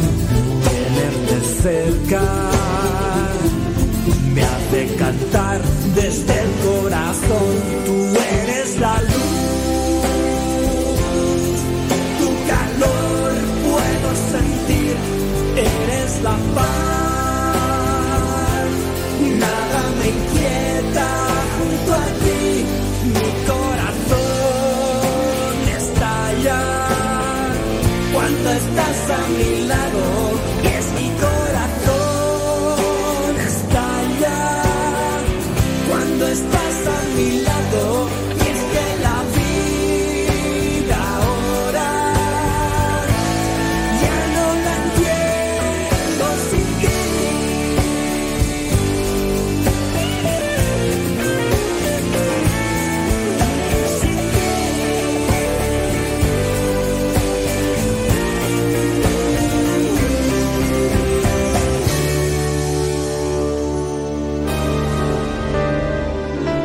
Parece ser que siempre existirá la dualidad de valores y condiciones en la sociedad y en el hombre, riqueza y pobreza, salud y enfermedad, justicia e injusticia, buenos y malos, construcción y destrucción, participación e indiferencia, claridad y confusión, orden y caos, amor y odio, luz y oscuridad, como si todo esto fuera inherente a la condición humana.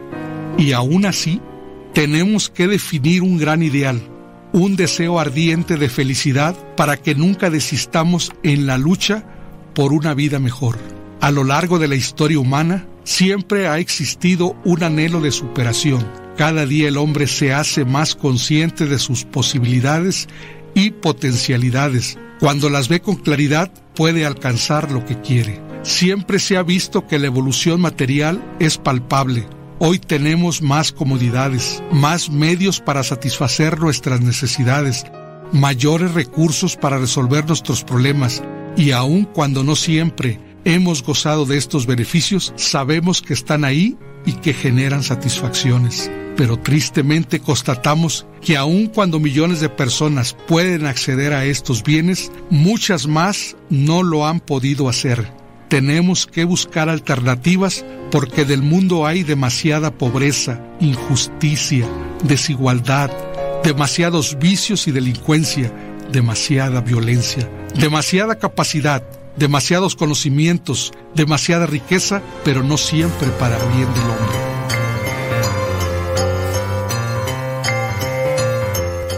Vámonos con una pregunta bíblica, así que pon mucha atención. Ahí te va. La pregunta es la siguiente. ¿Cuántos años tenía Abraham cuando nació su hijo Ismael, el primero? Sí, recuerda que Abraham tuvo un hijo con una criada. ¿Cuántos años tenía Abraham cuando nació su hijo Ismael? ¿Tenía 76 años? ¿Tenía 86 años? ¿O tenía 96 años? ¿Cuántos años tenía Abraham cuando nació su hijo Ismael? ¿76, 86 o 96?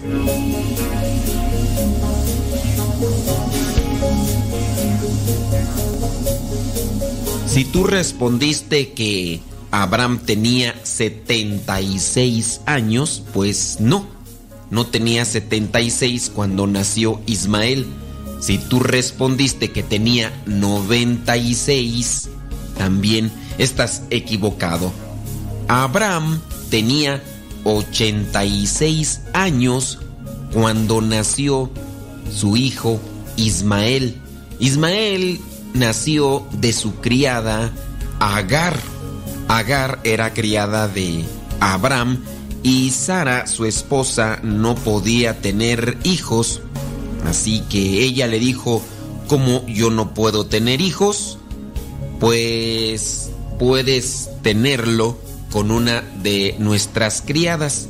Escogieron a Agar y le dijo, con ella puedes tener el hijo que yo no te puedo dar.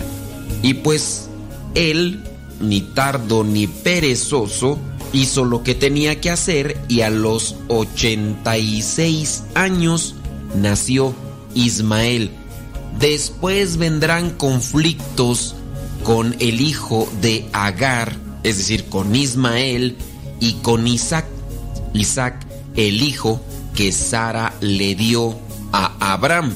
Vendrán conflictos también en Agar, porque Agar comenzará a creerse más que Sara, más que la esposa, y pues ya sabes, los problemas van y vienen y hacen que se ponga la situación tensa. Y Abraham tendrá que despedir a Agar junto con su hijo Ismael, pero Dios dice que protegerá y estará al lado de Agar y de Ismael. Abraham le concede muchas otras cosas para que ellos no sufran en la vida. A partir de ahí vendrá un conflicto que permanecerá hasta nuestros días. Sí, porque a partir de estas situaciones que ya te he mencionado, viene la riña, el pleito entre los islámicos y los israelitas. Y ahí está el pleito, judíos contra islámicos, por cosas y promesas que se dieron desde el Antiguo Testamento. Pidamos a Dios que se tranquilicen las aguas y que ya no haya más pleitos, discusiones y guerras por cuestiones materiales que es lo que en sí se reclaman estos dos grupos. Que podamos vivir en fraternidad, en amor y sobre todo que nos miremos como hermanos, como familia, porque a mi manera de ver eso es lo que le hace falta al mundo. Mirarnos como hermanos para ayudarnos, para corregirnos y salir adelante mutuamente.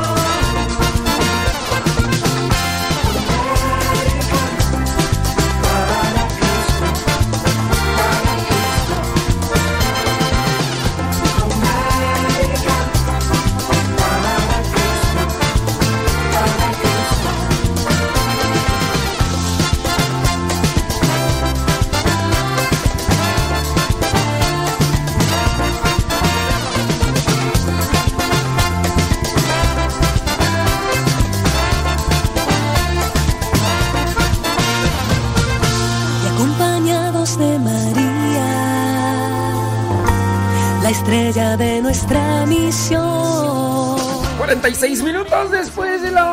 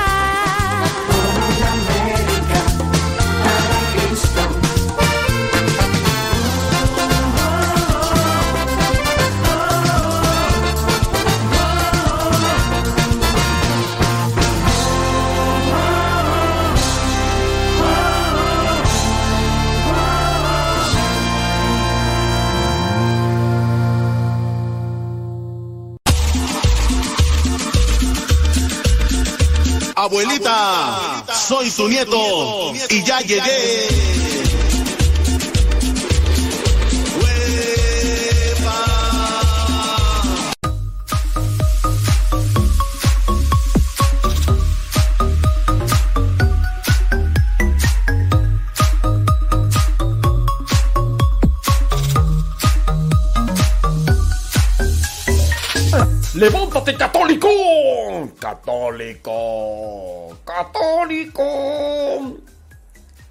Destacan ejemplo de joven católico vietnamita que murió para salvar a tres niñas.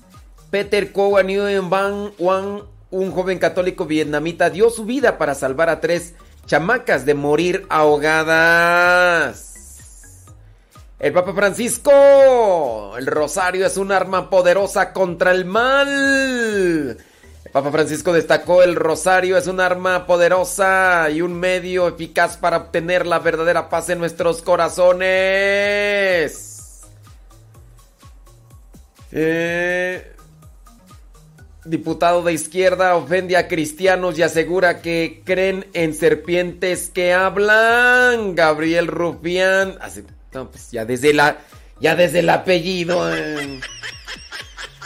Portavoz del grupo parlamentario. Insultó a los cristianos asegurando que no pueden dar lecciones de normalidad ya que ellos creen en serpientes que hablan, palomas que embarazan. Ah, ya, ya, desde el apellido se llama Gabriel Rufián.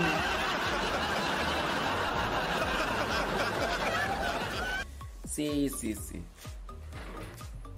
Pues mira, sin duda son actos acelar- acelerados, precipitados, de personas que ya sienten que les llega el agua. Sí, ya, ya, ya. La lumbre a los aparejos. Papa pide encomendar el mundo al Espíritu Santo para superar las dificultades. Al finalizar la catequesis del Papa, realizó varias invitaciones a vivir Pentecostés. Acuérdense que este próximo domingo 23 ya es domingo de Pentecostés. Domingo de Pentecostés. Así que termina ya el tiempo de Pascua a partir del día lunes 24. Comienza ya el tiempo ordinario. Comienza el tiempo ordinario. Eh, ¿Ustedes eh, saben la distinción entre los tiempos litúrgicos? ¿Qué diferencia hay entre el tiempo de Pentecostés y el tiempo ordinario? Eh, nomás dejo allí una cuestión, ¿verdad? Para que ustedes analicen. Analicen. Bueno. Ujú. Ta, ta, ta, ta,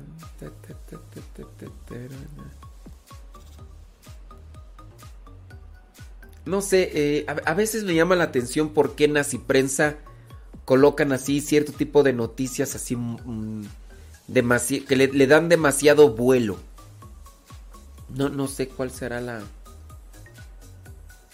Por ejemplo, dice sacerdote vence el COVID-19 luego de dos semanas de cuidados intensivos.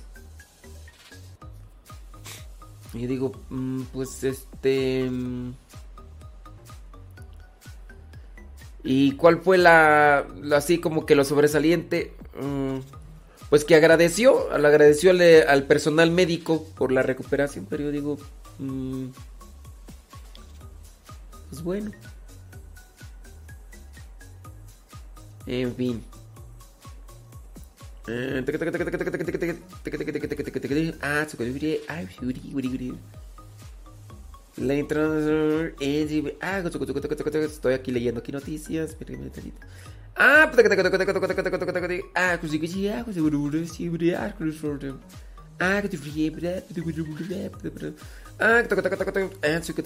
bueno, muy bien. Vámonos con el segmento de la olvidada. Porque está ahí olvidada. Es esa primera lectura que se nos olvida. Esa primera lectura que mm, mm, pocas veces se toma en cuenta. Muy bien. Déjame ver cuál es la primera lectura. El Evangelio ya está. Eh, primera lectura del día de hoy, miércoles 10. y- Hoy es Nuestra Señora de la Luz, tú. Ah, caray. No me había fijado. Aquí dice el calendario Nuestra Señora de la Luz. Mm. Pero no la miré en el martirologio.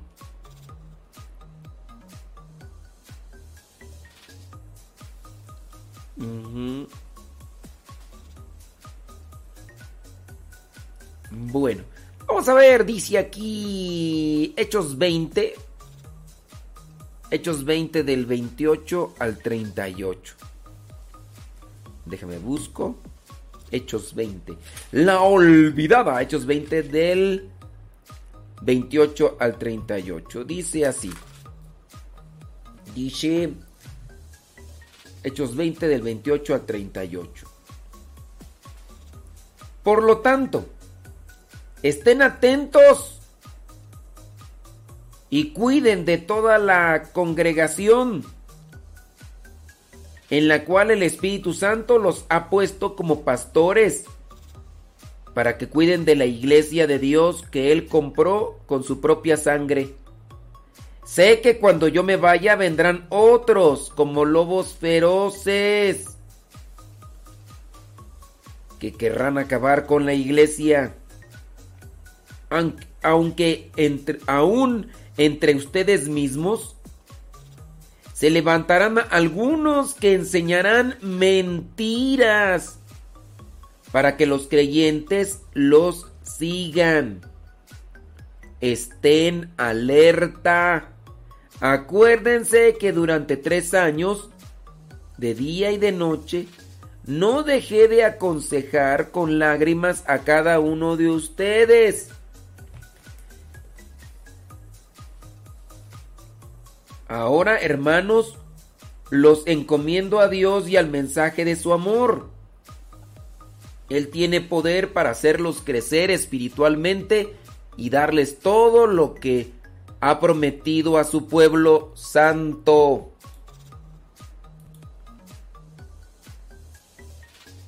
No he querido para mí mismo ni el dinero ni la ropa de nadie, al contrario, bien saben ustedes que trabajé con mis propias manos para conseguir lo necesario para mí y para lo que estaban conmigo. Siempre les he enseñado que así se debe trabajar y ayudar a los que están en necesidad.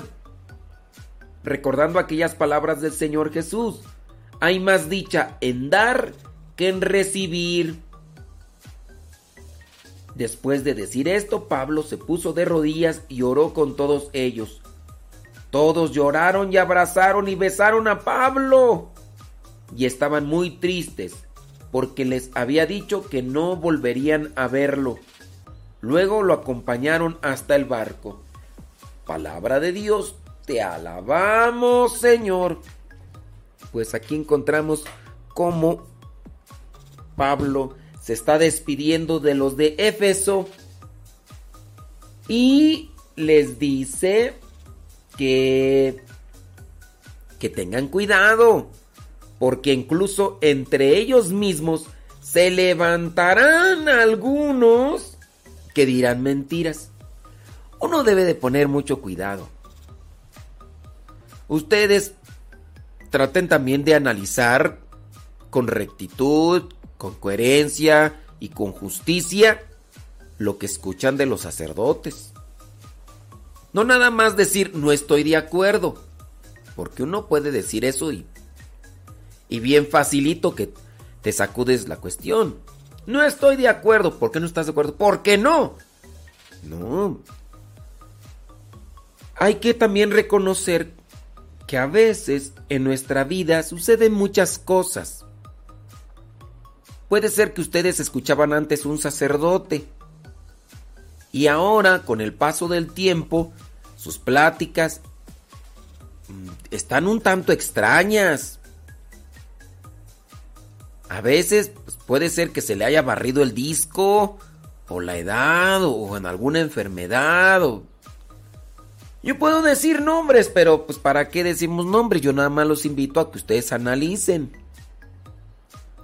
Hay algunos sacerdotes que nos hemos encontrado en el camino y que de repente a veces ya se desconoce por su actitud o por su forma de de decir las cosas. Analiza a ver lo que está diciendo el padre, o sea, como que se contrapone incluso a lo que dice la iglesia. Ahora este sacerdote está hablando mucho de visiones de visiones, de manifestaciones, de esto y lo otro, de aquello y, y bueno, también analízalo, tú dices, a ver, yo no tengo mucha teología, pero yo pienso que esto no está bien. Yo pienso que esto no... Y analícenlo. Ya sea que se digan exorcistas o hasta incluso videntes y... Pues hay que analizarlo, ¿no? Y también tener cierto tipo de cuidado con algunos que presentan formas con las cuales se engaña a los feligreses. ¿Sí? Entonces, ya aquí San Pablo nos advierte, hasta entre ustedes, algo. Pues por eso, analicen. ¡Católico! ¡Levántate, católico!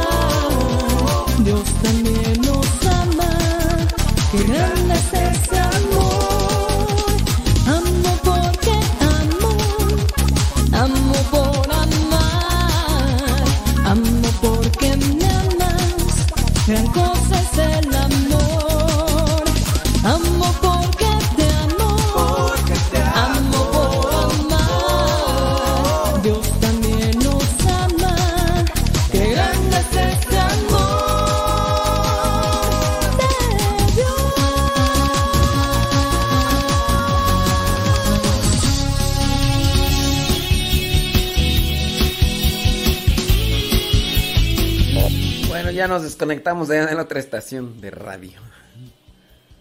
Si es que eh, nos conectan en otras estaciones, pero ya nos dimos cuenta que sí. pues, bueno, en la otra estación, ahorita me puse a escuchar el otro programa que seguía.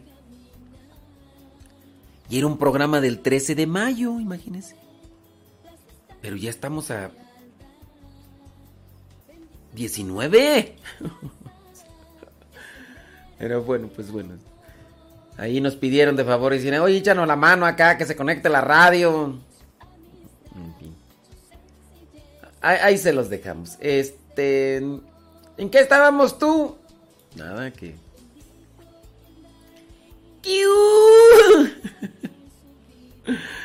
Te van a regañar, muchacho, te van a regañar.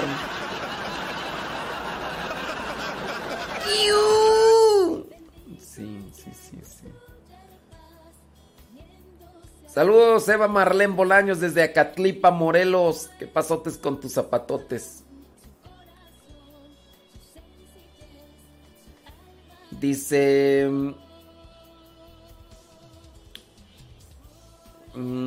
¿Cómo la ve? Pues, ¿cómo la veo? Pues, ¿qué?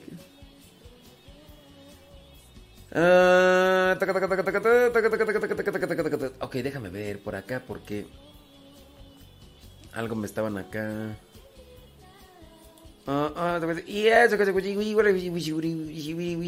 Déjame ver. Porque ya hay tantas cosas que uno tiene que ir estar revisando ya.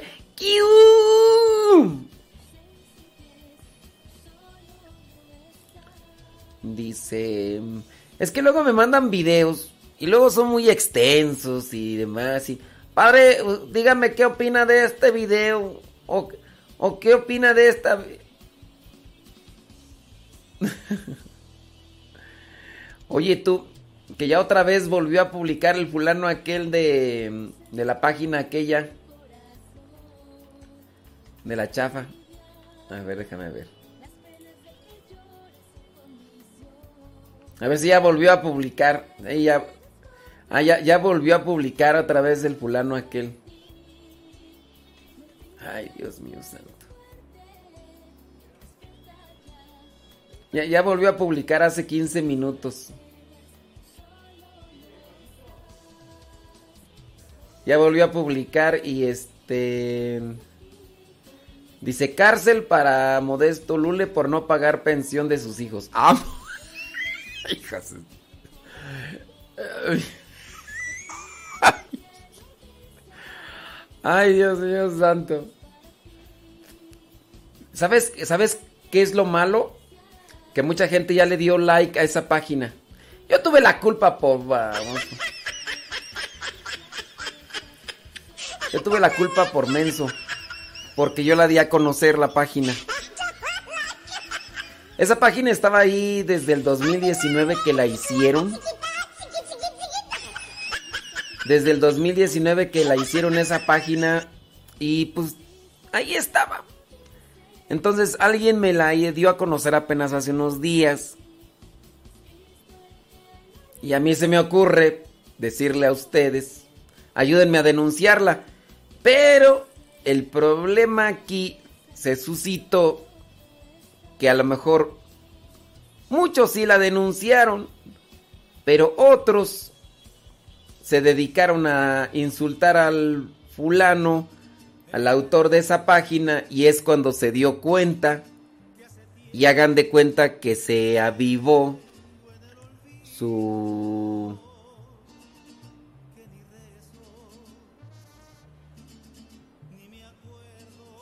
Dice, se avivó ahí su, su, su enojo, su... no sé qué. Hubo personas incluso que hasta le... Le mentaron la madre y otras cosas más que yo creo que ni tiene, ¿verdad? Pero... Este...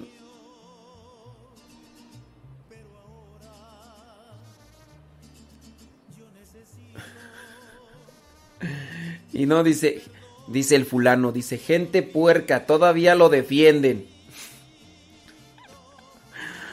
Ay, Dios mío santo. Eh, pues es que, miren, aquí la cuestión es que, pues ya, ya, pues ya, ya lo, ya dimos a conocer esa página, pues, si no la viéramos, mira, tenía 349 seguidores. ¿Sabes cuántos tiene ahorita? 428.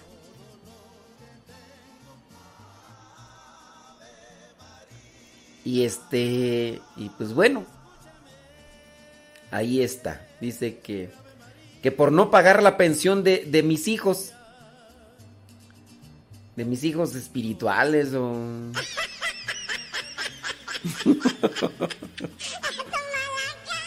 Ay, Dios mío santo. A veces, a veces está más, más que enojo me da risa.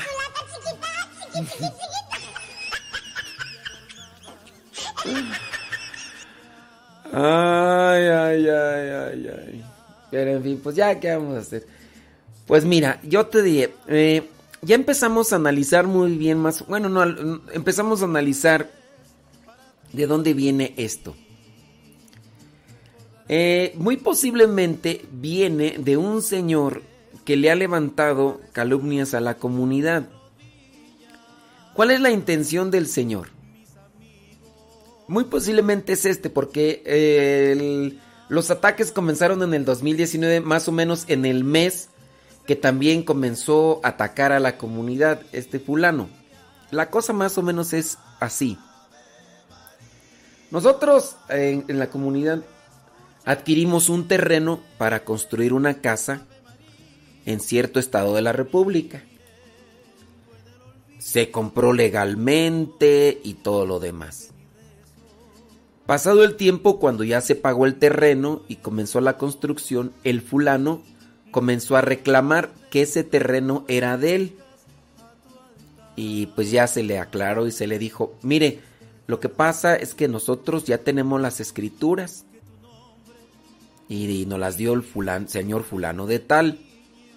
Y entonces el otro señor reclamó, dice, sí, pero lo que pasa es que eh, eh, este señor se quedó endeudado con el otro, el otro se quedó con el terreno, porque este señor no pagó su adeudo. Y entonces ahora reclama robo porque le quitaron su terreno y ciertamente se lo quitaron pero por su adeudo que tenía. El señor ya no se fue contra aquel a quien le debía, sino ahora se fue con el que tiene el derecho de posesión porque lo compró legítimamente, en este caso nosotros. Tal es así que incluso hasta contrató abogados que obviamente no puede proceder porque toda la compra es justa y legal. Pero el fulano de tal al parecer se ha empecinado, se ha trastornado de manera obsesiva a estar atacando a diferentes miembros de la comunidad en lo que vendría a ser 2018 y 2019. Y entonces, con este tipo de casos, pues bueno, más o menos se sospecha que es el mismo señor que me ha de haber encontrado en las redes sociales y quieran o no, pues a veces hasta suena soberbio, pero dentro de lo que es la comunidad religiosa, la persona más pública, la persona más pública que aparece, pues es su servidor. Entonces desde ahí se agarra para levantar este tipo de calumnias y mentiras y decir pues que... Van a decir que este que... Que, que cárcel para mí por no pagar la pensión de mis hijos. Nomás me gustaría saber, digo, bueno, pues, y, y, bueno, ¿y esos cómo se hicieron? Pues yo sé cómo se hacen y pues bueno, pues yo sé lo que ha pasado con mi vida siendo religioso aquí encerrado en este cuartito que ni al Oxxo salgo. Y, y cuando entré de misionero estuve de misión, pero no estuve de misión en estos lugares y pues obviamente yo sé lo que hice y, y estoy así en paz con mi corazón. Y la otra es que pues también estando como religioso pues no salía, entonces solamente que no sé. Que los no, pero no, o sea, ¿cómo que está loco? bueno, no sabe, ¿verdad? Uno no puede hablar tanto uno de su vida íntima ni de exponerla así como tal, pero pues pues, pues pues qué se hacen con el pensamiento. Yo sé que tengo una mirada penetrante, pero Pero no, ni así, hombre. Pero sí, la cuestión es de que ya empezaron a seguir a este fulano más gente. ¿Por qué la están siguiendo? ¿Quién sabe? Eh, este tenía 349 y ya tiene más seguidores. Por lo menos un centenar de personas le están siguiendo más. ¿Será que a estas personas eh, también les debo algo? ¿Quién sabe?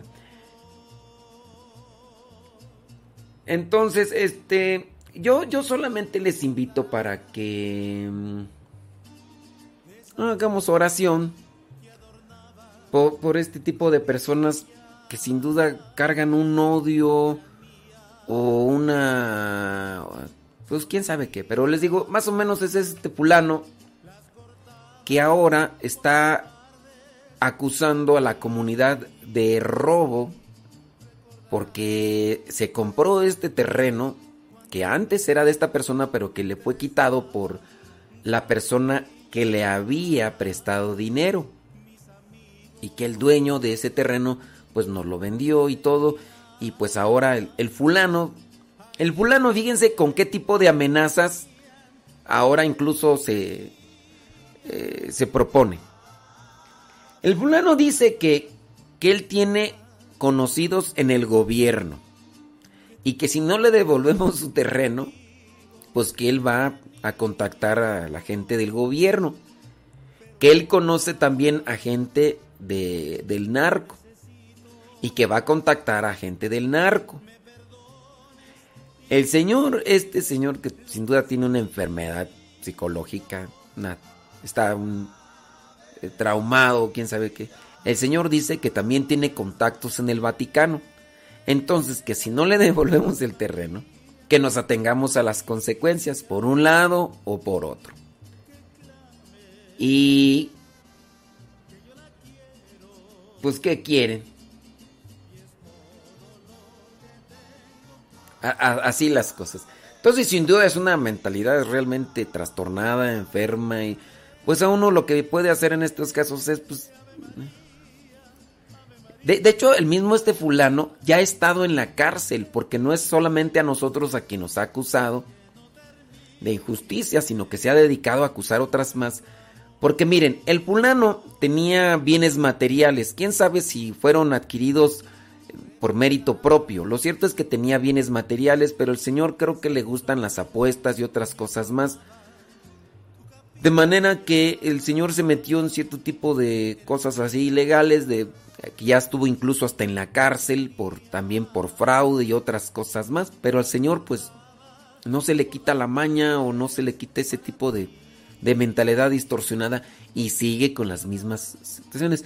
Lo que, lo que, por, lo que podría proceder ahora y que se puede estar ya realizando es que en las acusaciones tergiversadas y, y las calumnias que está haciendo es que se le mm, ponga una contrademanda al fulano. Entonces, en su caso que de culpabilidad, si es que así se llega a demostrar en la, en la justicia, que es muy viable porque pues, todos los elementos están en su contra, al fulano lo metería nuevamente en la cárcel y pues esa sería como que su vida de, de siempre, pero yo digo que más bien que hay que pedir por este mismo fulano, ¿no? Que, que sigue con ese tipo de, de forma persecutoria hacia la comunidad y que ahora pues yo soy el que el que lo ha agarrado ahí, pero en fin, en fin, ¿qué podemos hacer? Es una página de de Facebook, eh, es una calumnia y todo lo demás. Ya ni les digo dónde está la página porque ni cómo se llama todo porque no vaya a ser que algunos de ustedes vayan nuevamente y le mienten la madre y se dé a conocer más esa página y al rato haga más barullo de lo que ya está haciendo. Perdido en canciones sin saber qué cantar, soñando en un mundo lleno de mucha paz. Pues toma mi mano y comienza a cantar, estrellas que caminan junto a mí. Verdad, así es la vida, que vivir como la lluvia, haces tu amor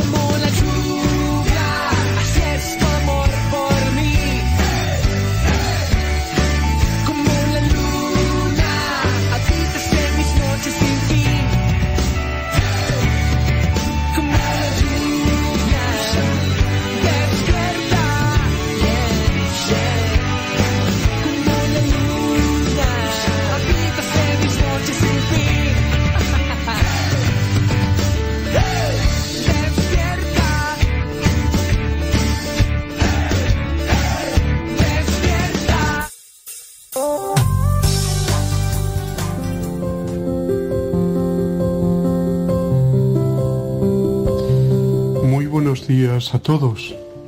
Hoy es miércoles de la semana séptima del tiempo de Pascua y es día 19 de mayo. Estamos en la semana en la que especialmente nos preparamos para la venida del Espíritu Santo, fiesta que vamos a celebrar la solemnidad de Pentecostés el próximo domingo día 23. Podemos decir que esta semana toda ella es adviento del Espíritu Santo. Espera, deseo, oración, súplica, constante. Ven Espíritu Santo. En el Evangelio seguimos leyendo la llamada oración sacerdotal. Hoy mm, el Señor pide, pide por todos nosotros y pide para que seamos uno y trabajemos por la unidad no ser del mundo, pero estar en el mundo. Que no se infiltren criterios antievangélicos en nuestro corazón, en nuestro actuar. El humo del Espíritu Santo, que perdón, el humo de, a veces de, de Satanás, ¿no? Que se infiltra muchas veces en nuestras actuaciones, en nuestra manera de decir, en nuestra manera de aparecer, las fronteras entre el ser y estar son tan imperceptibles. Por ello hace falta lucidez, honradez, con uno mismo, con los demás y con Dios.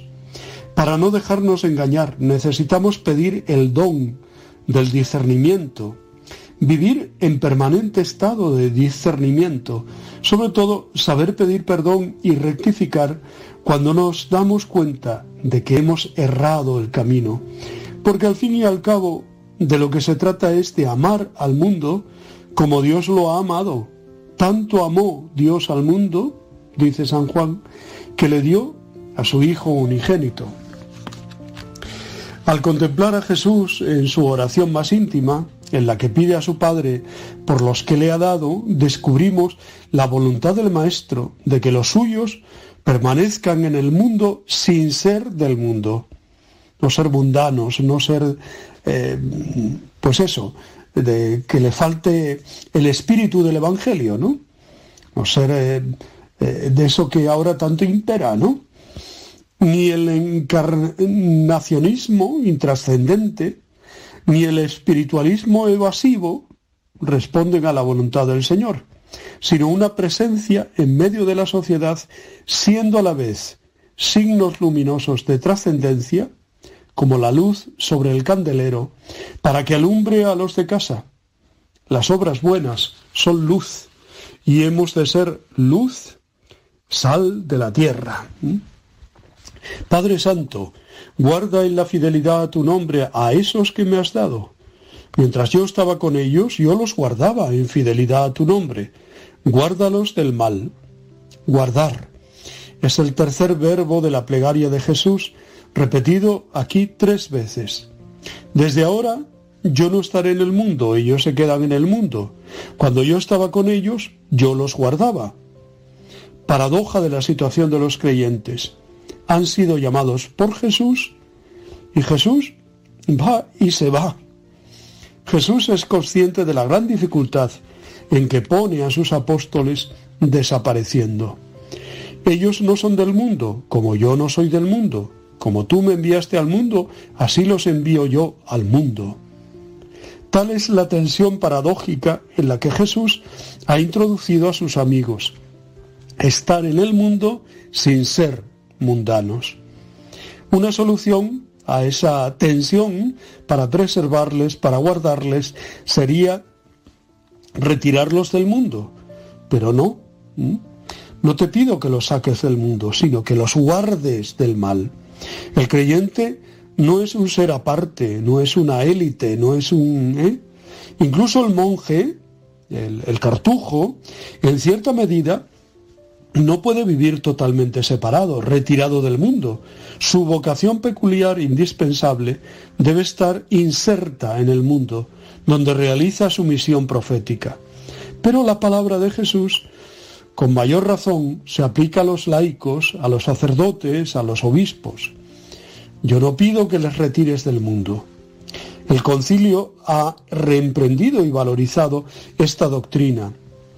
Para los sacerdotes situados aparte en el seno del pueblo de Dios, no para estar separados del pueblo, ni de cualquier hombre, sea el que sea. No podrían ser ministros de Cristo si no fueran testigos y dispensadores de una vida distinta a la terrena, pero tampoco serían capaces de servir a los hombres si permanecieran extraños a su existencia y a sus, condiciones de vida. Para los laicos, lo propio y peculiar del Estado laico es vivir en medio del mundo y de los asuntos profanos. Han sido llamados por Dios a ejercer su apostolado en el mundo, a la manera de la levadura en la masa. Gracias al vigor de su espíritu cristiano, ¿cuáles son mis presencias en el mundo? ¿En qué lugares y obras me he comprometido? Estoy fermentando, fermentando ambientes para Dios, para Cristo, para la Iglesia. Ellos no son del mundo, como yo no soy del mundo. Santifícalos en la verdad. Tu palabra es la verdad. Como tú me enviaste al mundo, así los envío yo a ellos. Y yo por ellos me santifico, para que ellos sean santificados en la verdad. Consagrar, o también santificar, según una traducción más próxima al griego, es el cuarto verbo. Pues dicho que el tercero era el guardar, el cuarto es consagrar o santificar. Aquí Jesús lo repite tres veces también. Solo Dios es santo, pero comunica algo de su santidad a los creyentes. El cristiano enviado al mundo ha sido enviado para vivir en el mundo la santidad de Dios o santos o nada. Como Jesús fue enviado por el Padre para santificar al mundo. El cristiano es, primero, un hombre, como todos los demás, pero también un consagrado, un santificado por el bautismo. Jesús dice que es la verdad la que obra esto en ellos. ¿Cuántos cristianos, por desgracia, son poco conscientes de esta extraordinaria dignidad? yo mismo soy consciente de estar en comunión con Dios Santo, ¿qué cambios origina esto en mi vida? ¿Qué deseo de perfección tengo? ¿Tengo hambre del absoluto? ¿Dejo que Dios trabaje en mi interior? ¿Voy en busca del bien, de lo bello, de lo verdadero? Ten piedad de nosotros, Señor, y continúa tu plegaria para que seamos consagrados de verdad. Guárdanos en tu presencia, Señor. No dejes que nos despistemos, que nos separemos por tu causa, que hagamos de tu mensaje el motivo de nuestros enfrentamientos. Llénanos de tu alegría plena, alimentanos de tu palabra, haznos valientes si nos persiguen, tolerantes y puros en la búsqueda de la unidad. El que te sigue no es como todo el mundo, ha de cambiar de dirección y ser fiel a ti, abandonar egoísmos, caprichos, competitividades, para vivir amando, unificando y generando amor. Si somos como todo el mundo, si no nos distinguimos, ¿eh? el cristiano tiene que estar en el mundo, sí, pero no haciéndose mundano. El cristiano ha de ser signo de contradicción. ¿Lo eres tú? ¿Lo soy yo? Habla hoy con el Señor de tus dificultades. Vive el día en constante presencia y complicidad con Él, con el Señor. Hoy la Iglesia hace memoria de San Francisco Col y Guitar, fundador. Es el fundador de las dominicas de la Anunciata. Francisco Guitar nace el 18 de mayo en el seno de una familia sencilla de cardadores de lana. Es el menor de 11 hermanos, a quienes la madre, viuda al poco de nacer Francisco, educó en la piedad cristiana. Desde sus primeros años se sentía apóstol. Sus amigos acudían a oír sus predicaciones infantiles desde la fuente en la plaza del pueblo o subido a bancos y sillas Todos veían en él un futuro sacerdote. A los 10 años dejó Gombrén y marchó a estudiar al seminario de Vic, 1823, alternando sus estudios con la enseñanza a los niños en la masía de Puig Joses o Puises Joses. Piedad, estudio, enseñanza, apostolado, eh, buenos cimientos para un futuro predicador y fundador. En 1830 en Gerona, cinco años clave en la vida de San Francisco, decide ser fraile predicador, o sea, de la orden de predicadores, dominico. Y lo será en el convento de la Anunciación de Girona, o Gerona, como decimos, en España. Sólida formación teológica, intensa vida de oración, las dos alas que le servirán para volar por toda Cataluña como apóstol del Evangelio, enamorado de María. Y en 1835 todos los religiosos tuvieron que abandonar sus conventos que pasaban a manos del Estado. Fray Francisco seguirá siendo dominico para siempre. No hubiera podido encontrar para su vida un modelo mejor que Santo Domingo de Guzmán. Fray Francisco es ordenado sacerdote en 1836 en Solsona. Desde entonces su vida será un gastar continuo en toda la gama de servicios ministeriales y apostólicos, catequesis, confesiones, direcciones de alma y sobre todo predicación.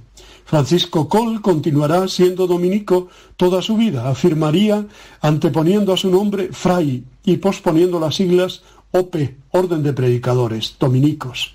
Y llevaba muy dentro de su alma de apóstol la consigna de Cristo, id y predicad. Por eso, desligado de las cargas parroquiales, recorrerá Cataluña dando ejercicios espirituales a sacerdotes y religiosas y predicando misiones populares, con tanto éxito que su compañero, su gran compañero, San Antonio María Claret, decía, cuando ha predicado el Padre Col en una población, ya no nos queda nada que espigar a los demás. En 1856 lo encontramos en Vic. El mundo es pequeño para un corazón de apóstol del Padre Col, que la mies era mucha, su afán inmenso, sus posibilidades limitadas en el tiempo y en el espacio. ¿Por qué no ampliar su espíritu y su misión? La respuesta a esta interrogante es la obra maestra del Padre Col, la congregación de las dominicas de la Anunciata. Sus hijas continuarán cultivando los campos donde el Padre Col iba sembrando la palabra, especialmente entre la juventud femenina. Él se da cuenta con mucha agudeza de una cosa muy importante, ¿no? Que educando a una chica, a una joven, a una mujer joven, educaba a toda una familia y arrastraba a toda la familia, porque la mujer en el hogar comunicaría precisamente lo que había aprendido, ¿no? Eh, por eso es un adelantado a su tiempo y además un hombre que cuidó mucho el, pues el cuidar, valga la redundancia, a las chicas, a las mujeres que a veces solo iban a aprender eh, cuestiones para servir en casas o cuestiones mm, como muy femeninas, ¿no? Los colegios de la Anunciación serán focos de irradiación evangélica junto con la formación humana, con el espíritu de sencillez, de alegría, de servicio que caracterizó al fundador. Hacía algo más de cinco años que había quedado ciego repentinamente. Está en Vic, el 2 de abril de 1875. Recobró algo la vista, pero desde diciembre de 1869 no pudo volver a leer. Eran frecuentes los ataques apoplécticos. La vida austerísima, las correrías apostólicas, la lucha contra las mil dificultades que encontraba su congregación, habían acabado con sus fuerzas. Santamente, como había vivido, pasó de este mundo a la casa del Padre, de la mano de María. Mm. Eso es. Atrás dejaba una prolongación de su vida y de su misión. Más de 300 hermanas animadas de su mismo espíritu. Hoy más de mil dominicas de la, perdón, de la Anunciata sirven a Cristo en los hermanos. Colegios, misiones, hospitales, asilos, residencias, obras sociales, colaboración con parroquias y obras de la Iglesia. Todo un amplio abanico del servicio cristiano en Europa, América, África y Asia. Hace más de 130 años que falleció el padre Cole, como le llamábamos siempre. El padre Cole no ha muerto y ahí está su doctrina, ¿no? Predicando siempre, apuntando con su dedo al cielo, más allá, más arriba, adelante, ánimo, siempre adelante.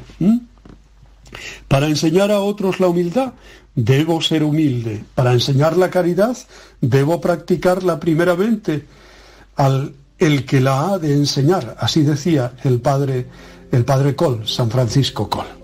Muchas felicidades a todas las dominicas de la Anunciata que realizan una labor tan hermosa en tantos colegios y en tantos lugares donde asisten a, a los demás ¿no? y ayudan a los demás.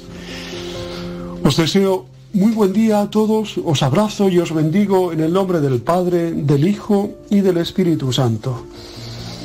Feliz Pascua, os quiero.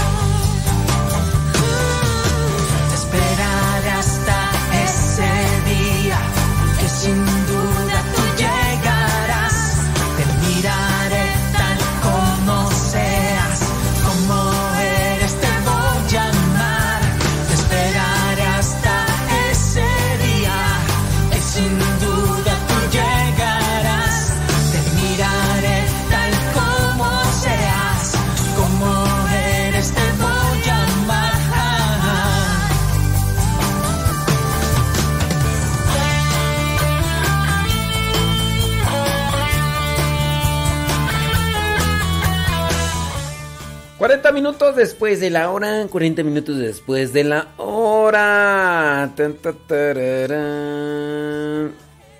Sí, sí, sí.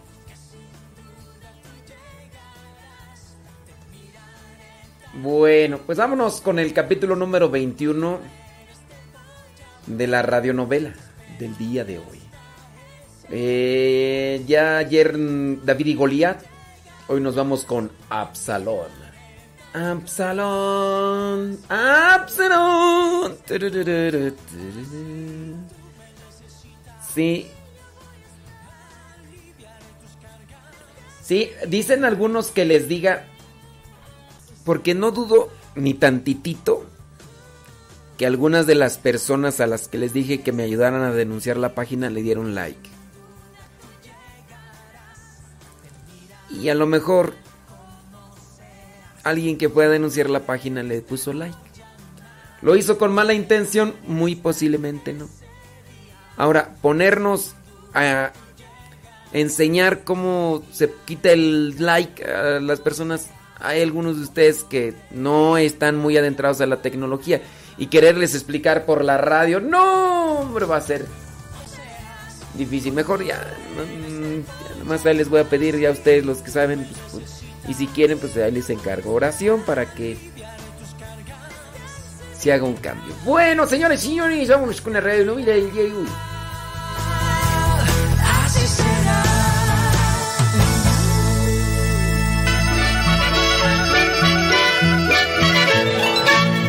En la plaza mayor del pueblo juegan los chiquillos al sol. Un anciano peregrino, de rostro venerable, lee en un gran libro abierto sobre sus rodillas. Lo que más sentía yo, lo que más sentía yo era mi mata de pelo, era mi mata de pelo. Niñas, ¿qué alboroto es este? Dejadme leer tranquilo, por favor.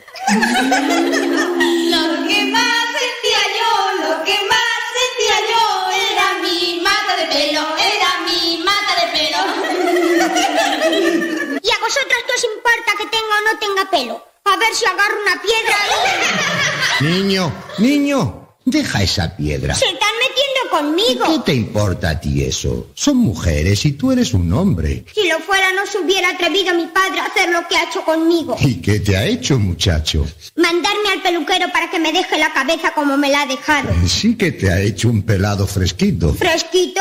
¿Me ha convertido la cabeza en una bola de billar? Los padres castigan siempre con algún motivo. Algo habrás hecho. Contestarle de mala manera. Y bueno, más cosas. ¿Lo ves? Pero te has portado bien. Has cumplido el castigo. Tú eres un buen hijo. En cambio, hubo en tiempos alguien que no se portó con su padre como tú. Tenía una espléndida cabellera. ¿No has oído hablar nunca de los cabellos de Absalón? No.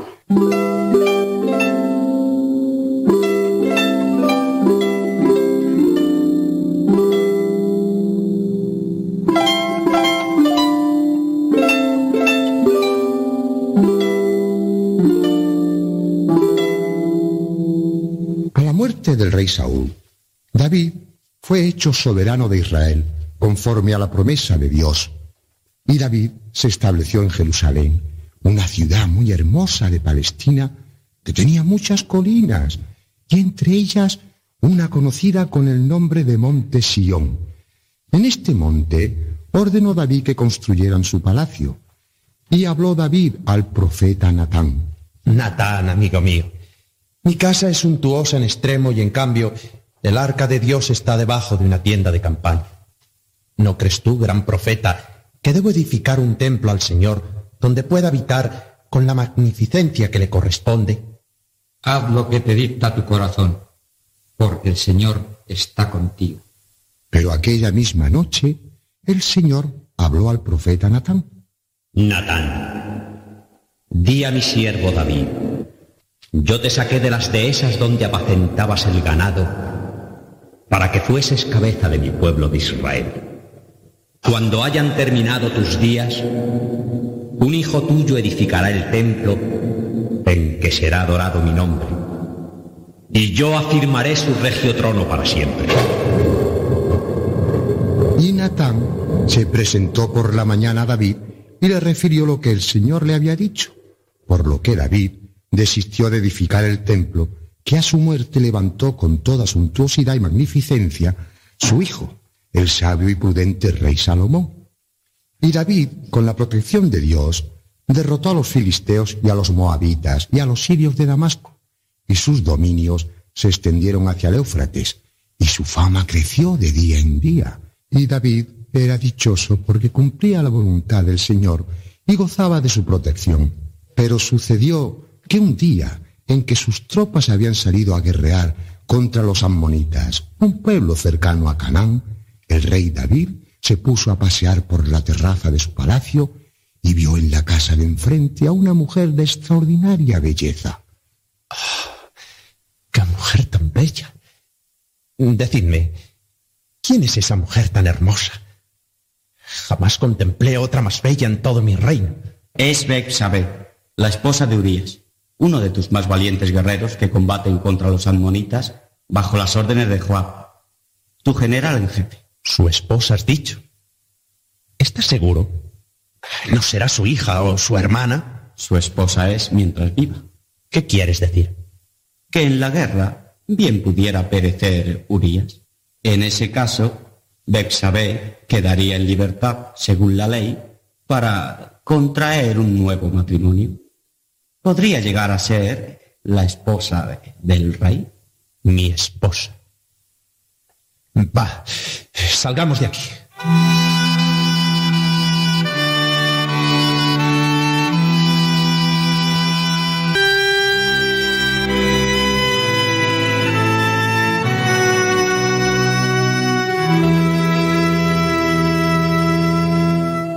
En las tablas de la ley, el dedo de Dios había escrito, no desearás la mujer de tu prójimo. David lo sabía, y su deber era pedir al Señor que no le dejara pensar más en Besabé, la mujer de Urías. Pero David se dejó llevar por aquella pasión que el diablo le inspiraba y escribió una carta a Joab diciéndole, Cuando entréis en batalla, pon a Urías donde esté lo más recio del combate y desamparadle para que sea herido y muera.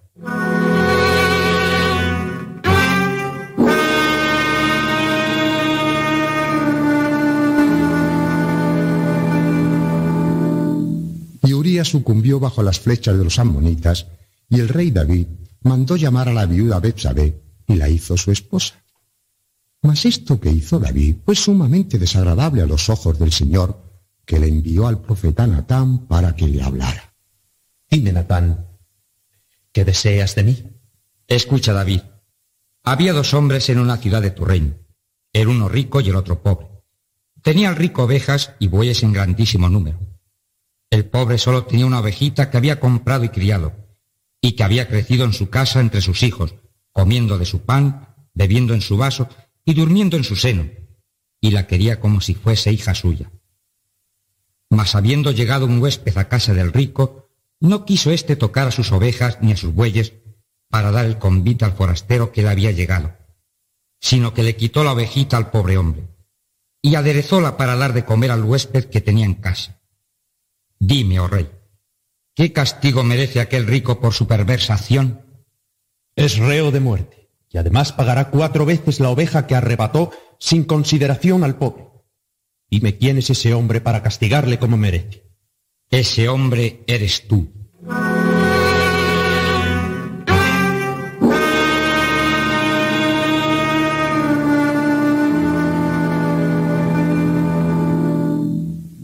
Y David, sinceramente arrepentido, lloró sus culpas. Pequé contra el Señor. Pequé. Pequé. El Señor que ve tu dolor, perdona tu pecado, pero la ofensa que has inferido a Dios tendrás que pagarla, David. Amargas lágrimas llorarás por causa de tus hijos, y uno de ellos se levantará contra ti y te perseguirá para darte muerte. Señor, Señor, lávame y quedaré más blanco que la nieve, porque yo reconozco mi maldad y delante de mí tengo siempre mi pecado.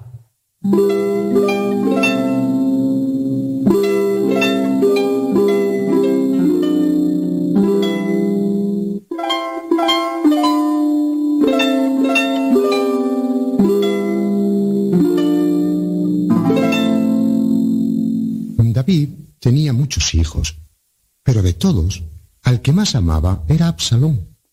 No había en todo Israel joven tan hermoso ni de tan gallarda presencia como Absalón. Solo se cortaba los cabellos una vez al año, y eran tan rizados y abundantes que producían el asombro y la admiración de cuanto le contemplaban. Y cuando salía en su carroza, precedido de los jinetes de su guardia, las gentes se hacinaban a su paso. Isis Absalón, hija. Qué cabellera más hermosa la suya, ¿verdad? ¿Es nuestro rey, madre? No, nuestro rey es David, pero pronto le sustituirá su hijo Absalón. Cada día tiene más partidarios. Y así era, porque el astuto y ambicioso Absalón aborrecía a su padre y no perdía ocasión de robar al rey los corazones de los israelitas. ¡Alto! Aquí nos detendremos. En esta puerta entorpecerás el paso de los que acuden a pedir justicia al rey tu padre Absalón. Al contrario, tengo sumo interés en recibirles antes de que lleguen a él. Manda retirar la escolta y la carroza. Pero vas a quedarte solo y sin protección en medio del populacho. Haz lo que te ordeno. Al momento, señor. Venid por aquí. Esta es la puerta de las audiencias. ¡Oh! El príncipe Absalón. Eh, no temas. Alza del suelo, buen anciano. ¿Quién eres y qué deseas? Yo, siervo tuyo, eh, soy de la tribu de Neftalí y vengo a pedir justicia al rey David eh, por unas tierras que me han arrebatado. Tus pretensiones me parecen razonables y justas. Lástima que el rey no haya puesto persona alguna para escucharte. Oh, ¿quién me constituyese en juez o gobernador de esta tierra para que viniesen a mí todos los que tienen algún negocio y yo pudiera hacerles justicia? Pero eso no es posible, amigos míos. ¿Quién salvará a mi hijo de la miseria y de la muerte? ¿Quién me devolverá las ovejas que me han robado? ¿Quién hará justicia a mi marido encarcelado sin motivo? Oh israelitas, desdichados. Mientras vuestro rey canta sublimes salmos al son de la cítara, vosotros clamáis y os lamentáis de vuestra triste situación. Que os sirva de consuelo saber que Absalón está a vuestro lado, y si tuviera algún poder no tardaría en remediar vuestros pesares y acudir en vuestro socorro. Buen anciano, yo te abrazo y te beso en señal de mi amor. Uf, cómo apesta este viejo sarnoso. Lo que hay que hacer para atraerse al pueblo. ¿Me hablabas a mí, Absalón? Eh, sí. Quiero abrazarte y besarte también. No te asqueas en besar a Oh, no, al contrario. Veo en ellos la paciencia y la resignación del noble y sufrido pueblo de Israel. Con tales hipocresías y falsedades, Absalón consiguió la estimación de muchos, y cuando creyó llegado el momento de alzarse contra su padre y su rey, le pidió permiso para ausentarse de Jerusalén. Permíteme, padre mío, que vaya a Hebrón. ¿Qué quieres hacer allí, hijo? Ofrecer al Señor un sacrificio. Ve entonces, pero no te detengas en Hebrón mucho tiempo. Vuelve pronto y llévate mi bendición. Pero apenas salió Absalón del palacio de su padre, habló a sus capitanes. Despachad emisarios a todas las tribus de Israel y decid, cuando oigáis el sonido de la trompeta, gritad, Absalón ha sido alzado rey en Hebrón y ahora a caballo, hacia Hebrón y hacia la victoria.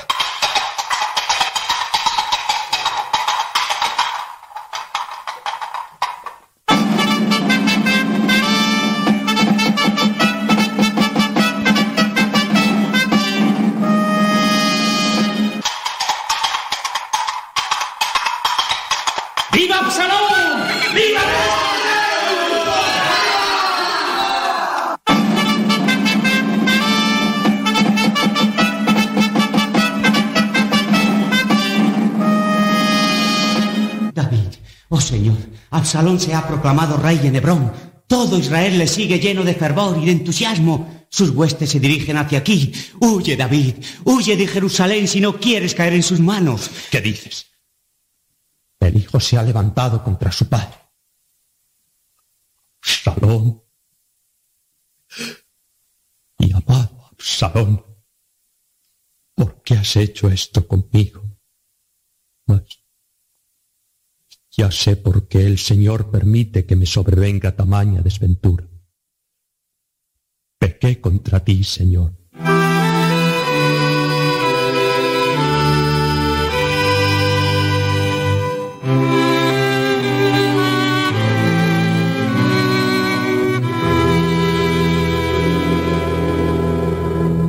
Y David dejó su palacio del monte Sión y huyó muy lejos con todos los israelitas que quisieron seguirle.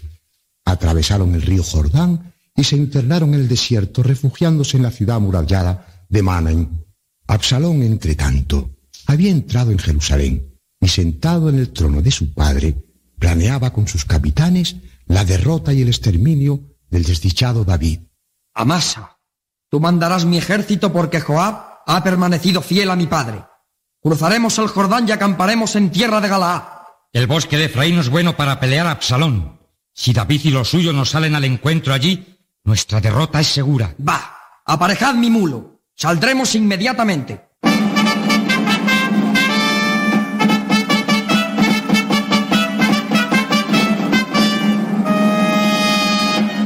Y montado en su mulo vigoroso y de soberbia alzada, Absalón, al frente de su ejército, sacudiendo su orgullosa cabellera, salió de Jerusalén, cruzó el Jordán y fue en busca de las tropas de David.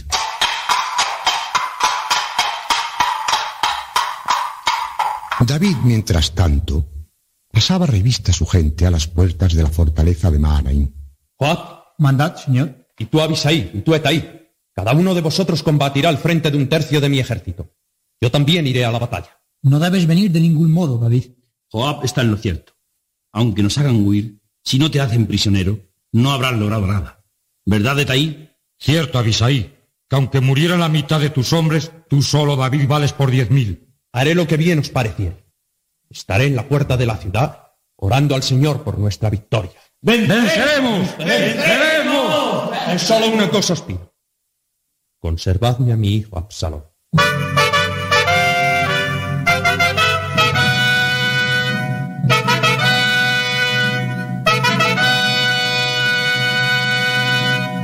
En el bosque de Efraín se encontraron los dos ejércitos, y el Señor quiso conceder el triunfo a las tropas de David.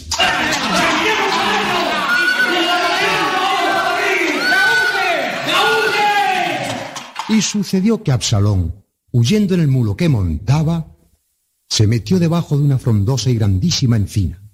Los cabellos se le enredaron en una rama, y como el mulo siguió adelante, quedó él colgado por los cabellos en el aire, entre la tierra y el cielo.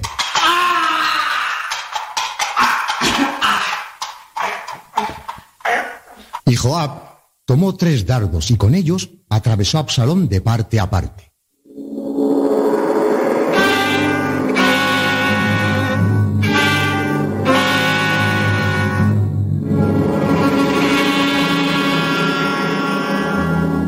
David estaba sentado a la puerta de la ciudad esperando noticias de la batalla. Nadie viene, centinela. Un hombre corre hacia aquí Sin duda trae buenas nuevas. y otro viene tras él. Abridle las puertas. Señor, que Dios te guarde. El Señor Dios tuyo ha entregado en tus manos a los que se habían levantado contra ti. ¿Está vivo y sano mi hijo Absalón? Contesta. ¿Está vivo y sano mi hijo Absalón? No lo sé. Apártate. Ahí viene el otro mensajero. Albricias, rey y señor mío. Dios ha castigado a los malvados que se rebelaron contra ti. Pero está vivo y sano mi hijo Absalón. Tengan la misma suerte que él todos los enemigos de mi rey. Hijo mío. Absalón. Absalón. Hijo mío. Quien me diera, Absalón, hijo mío, que yo muriera por ti. Hijo mío. Hijo mío. Absalón. Absalón.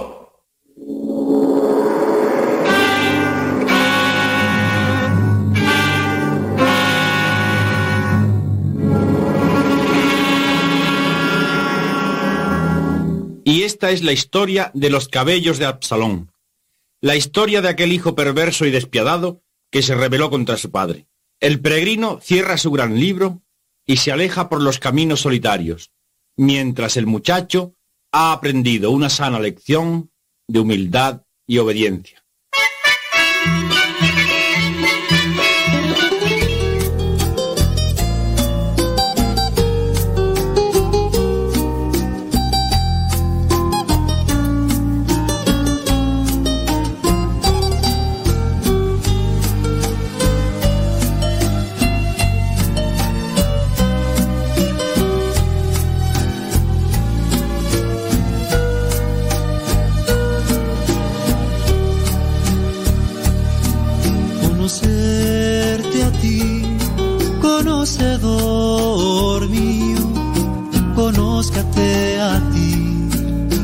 Soy por ti conocido, esconderme de ti sería contradecirme,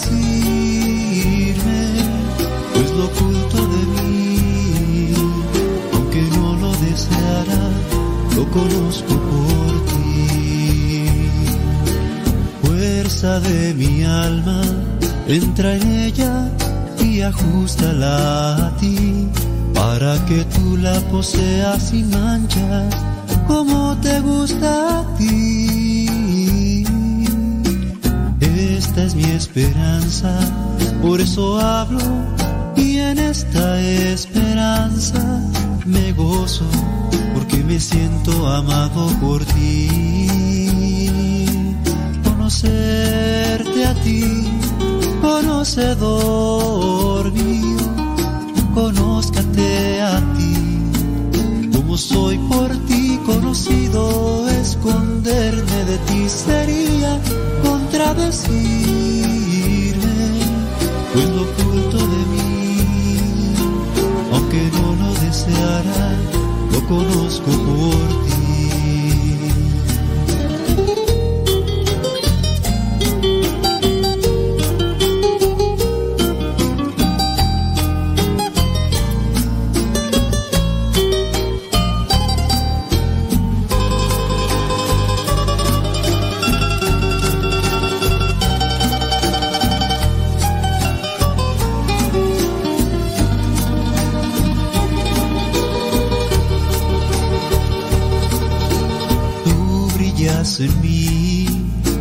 Llena la alegría que es de ti, hasta llegar y desechar lo poco de mí y elegirte a ti, solo a ti, de manera que en adelante no podré ya complacerme si no es en ti, ni serte grato si no es por ti.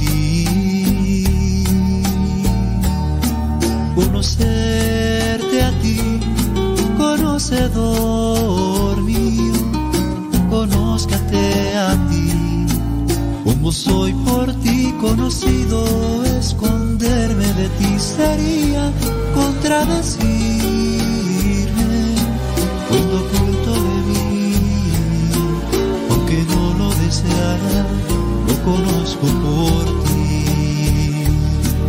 Conocerte a ti, conocedor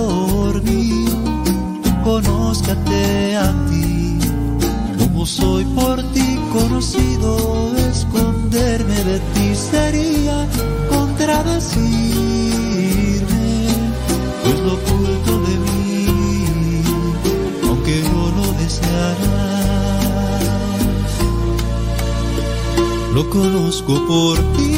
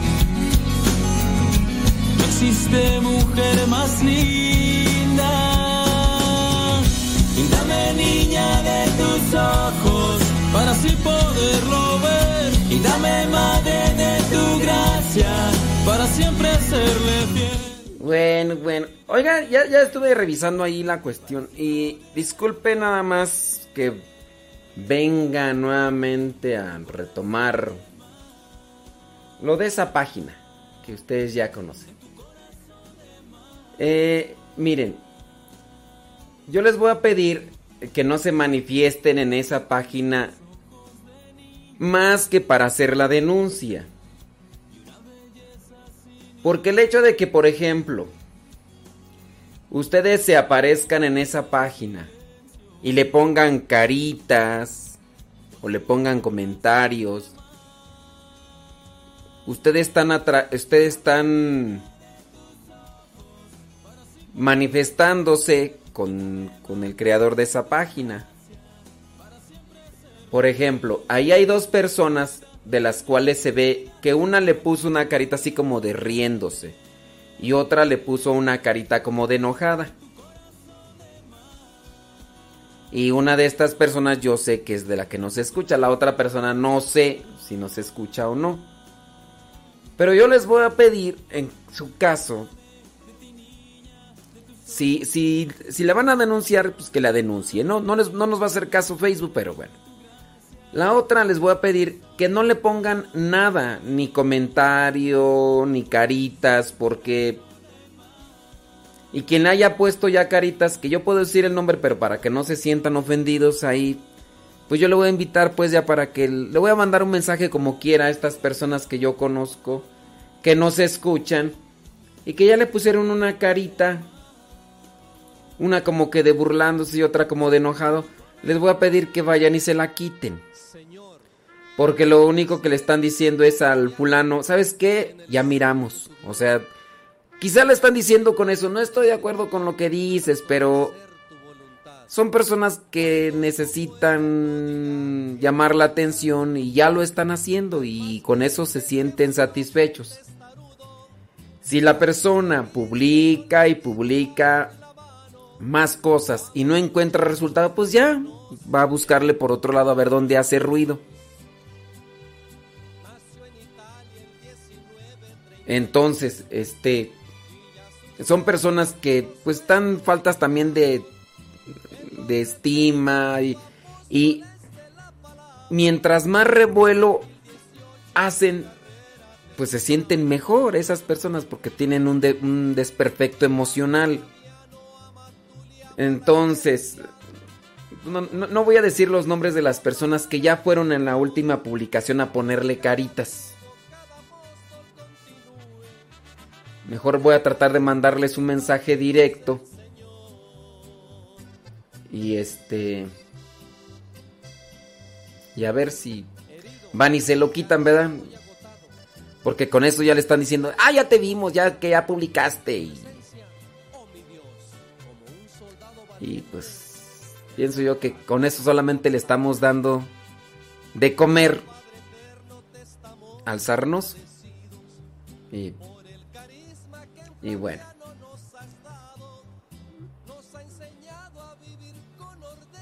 Vamos a ver si si van y se los quitan. Bueno, ya iba a decir los nombres, pero mejor no. Tu cuerpo inerte siguió siendo misionero hasta el final con sus guaraches en los pies. Salió de México a Oaxaca y Veracruz y hoy descansa en Catedral de San Andrés. Amigos, todos les invito a continuar con la misión que nos fue encomendada. Padre Amatuli dejó la mecha prendida prendamos muchas mechas y que se haga la alumbrada. Padre Flaviano, ama tú le amo a la iglesia, amo a los pobres y a la palabra de Dios. Que cada amigo, cada apóstol continúe con el carisma que el Padre nos enseñó.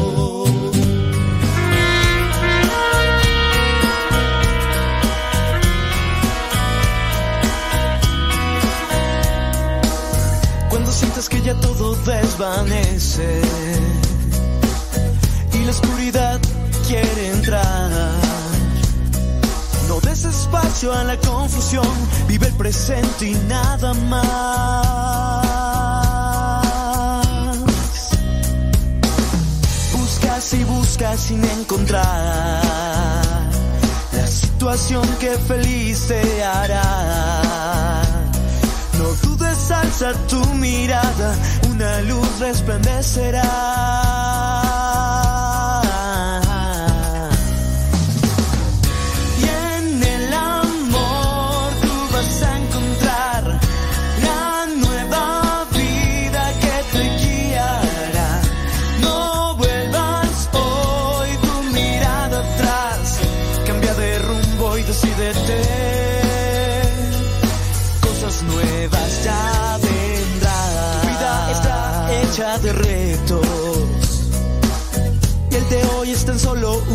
smile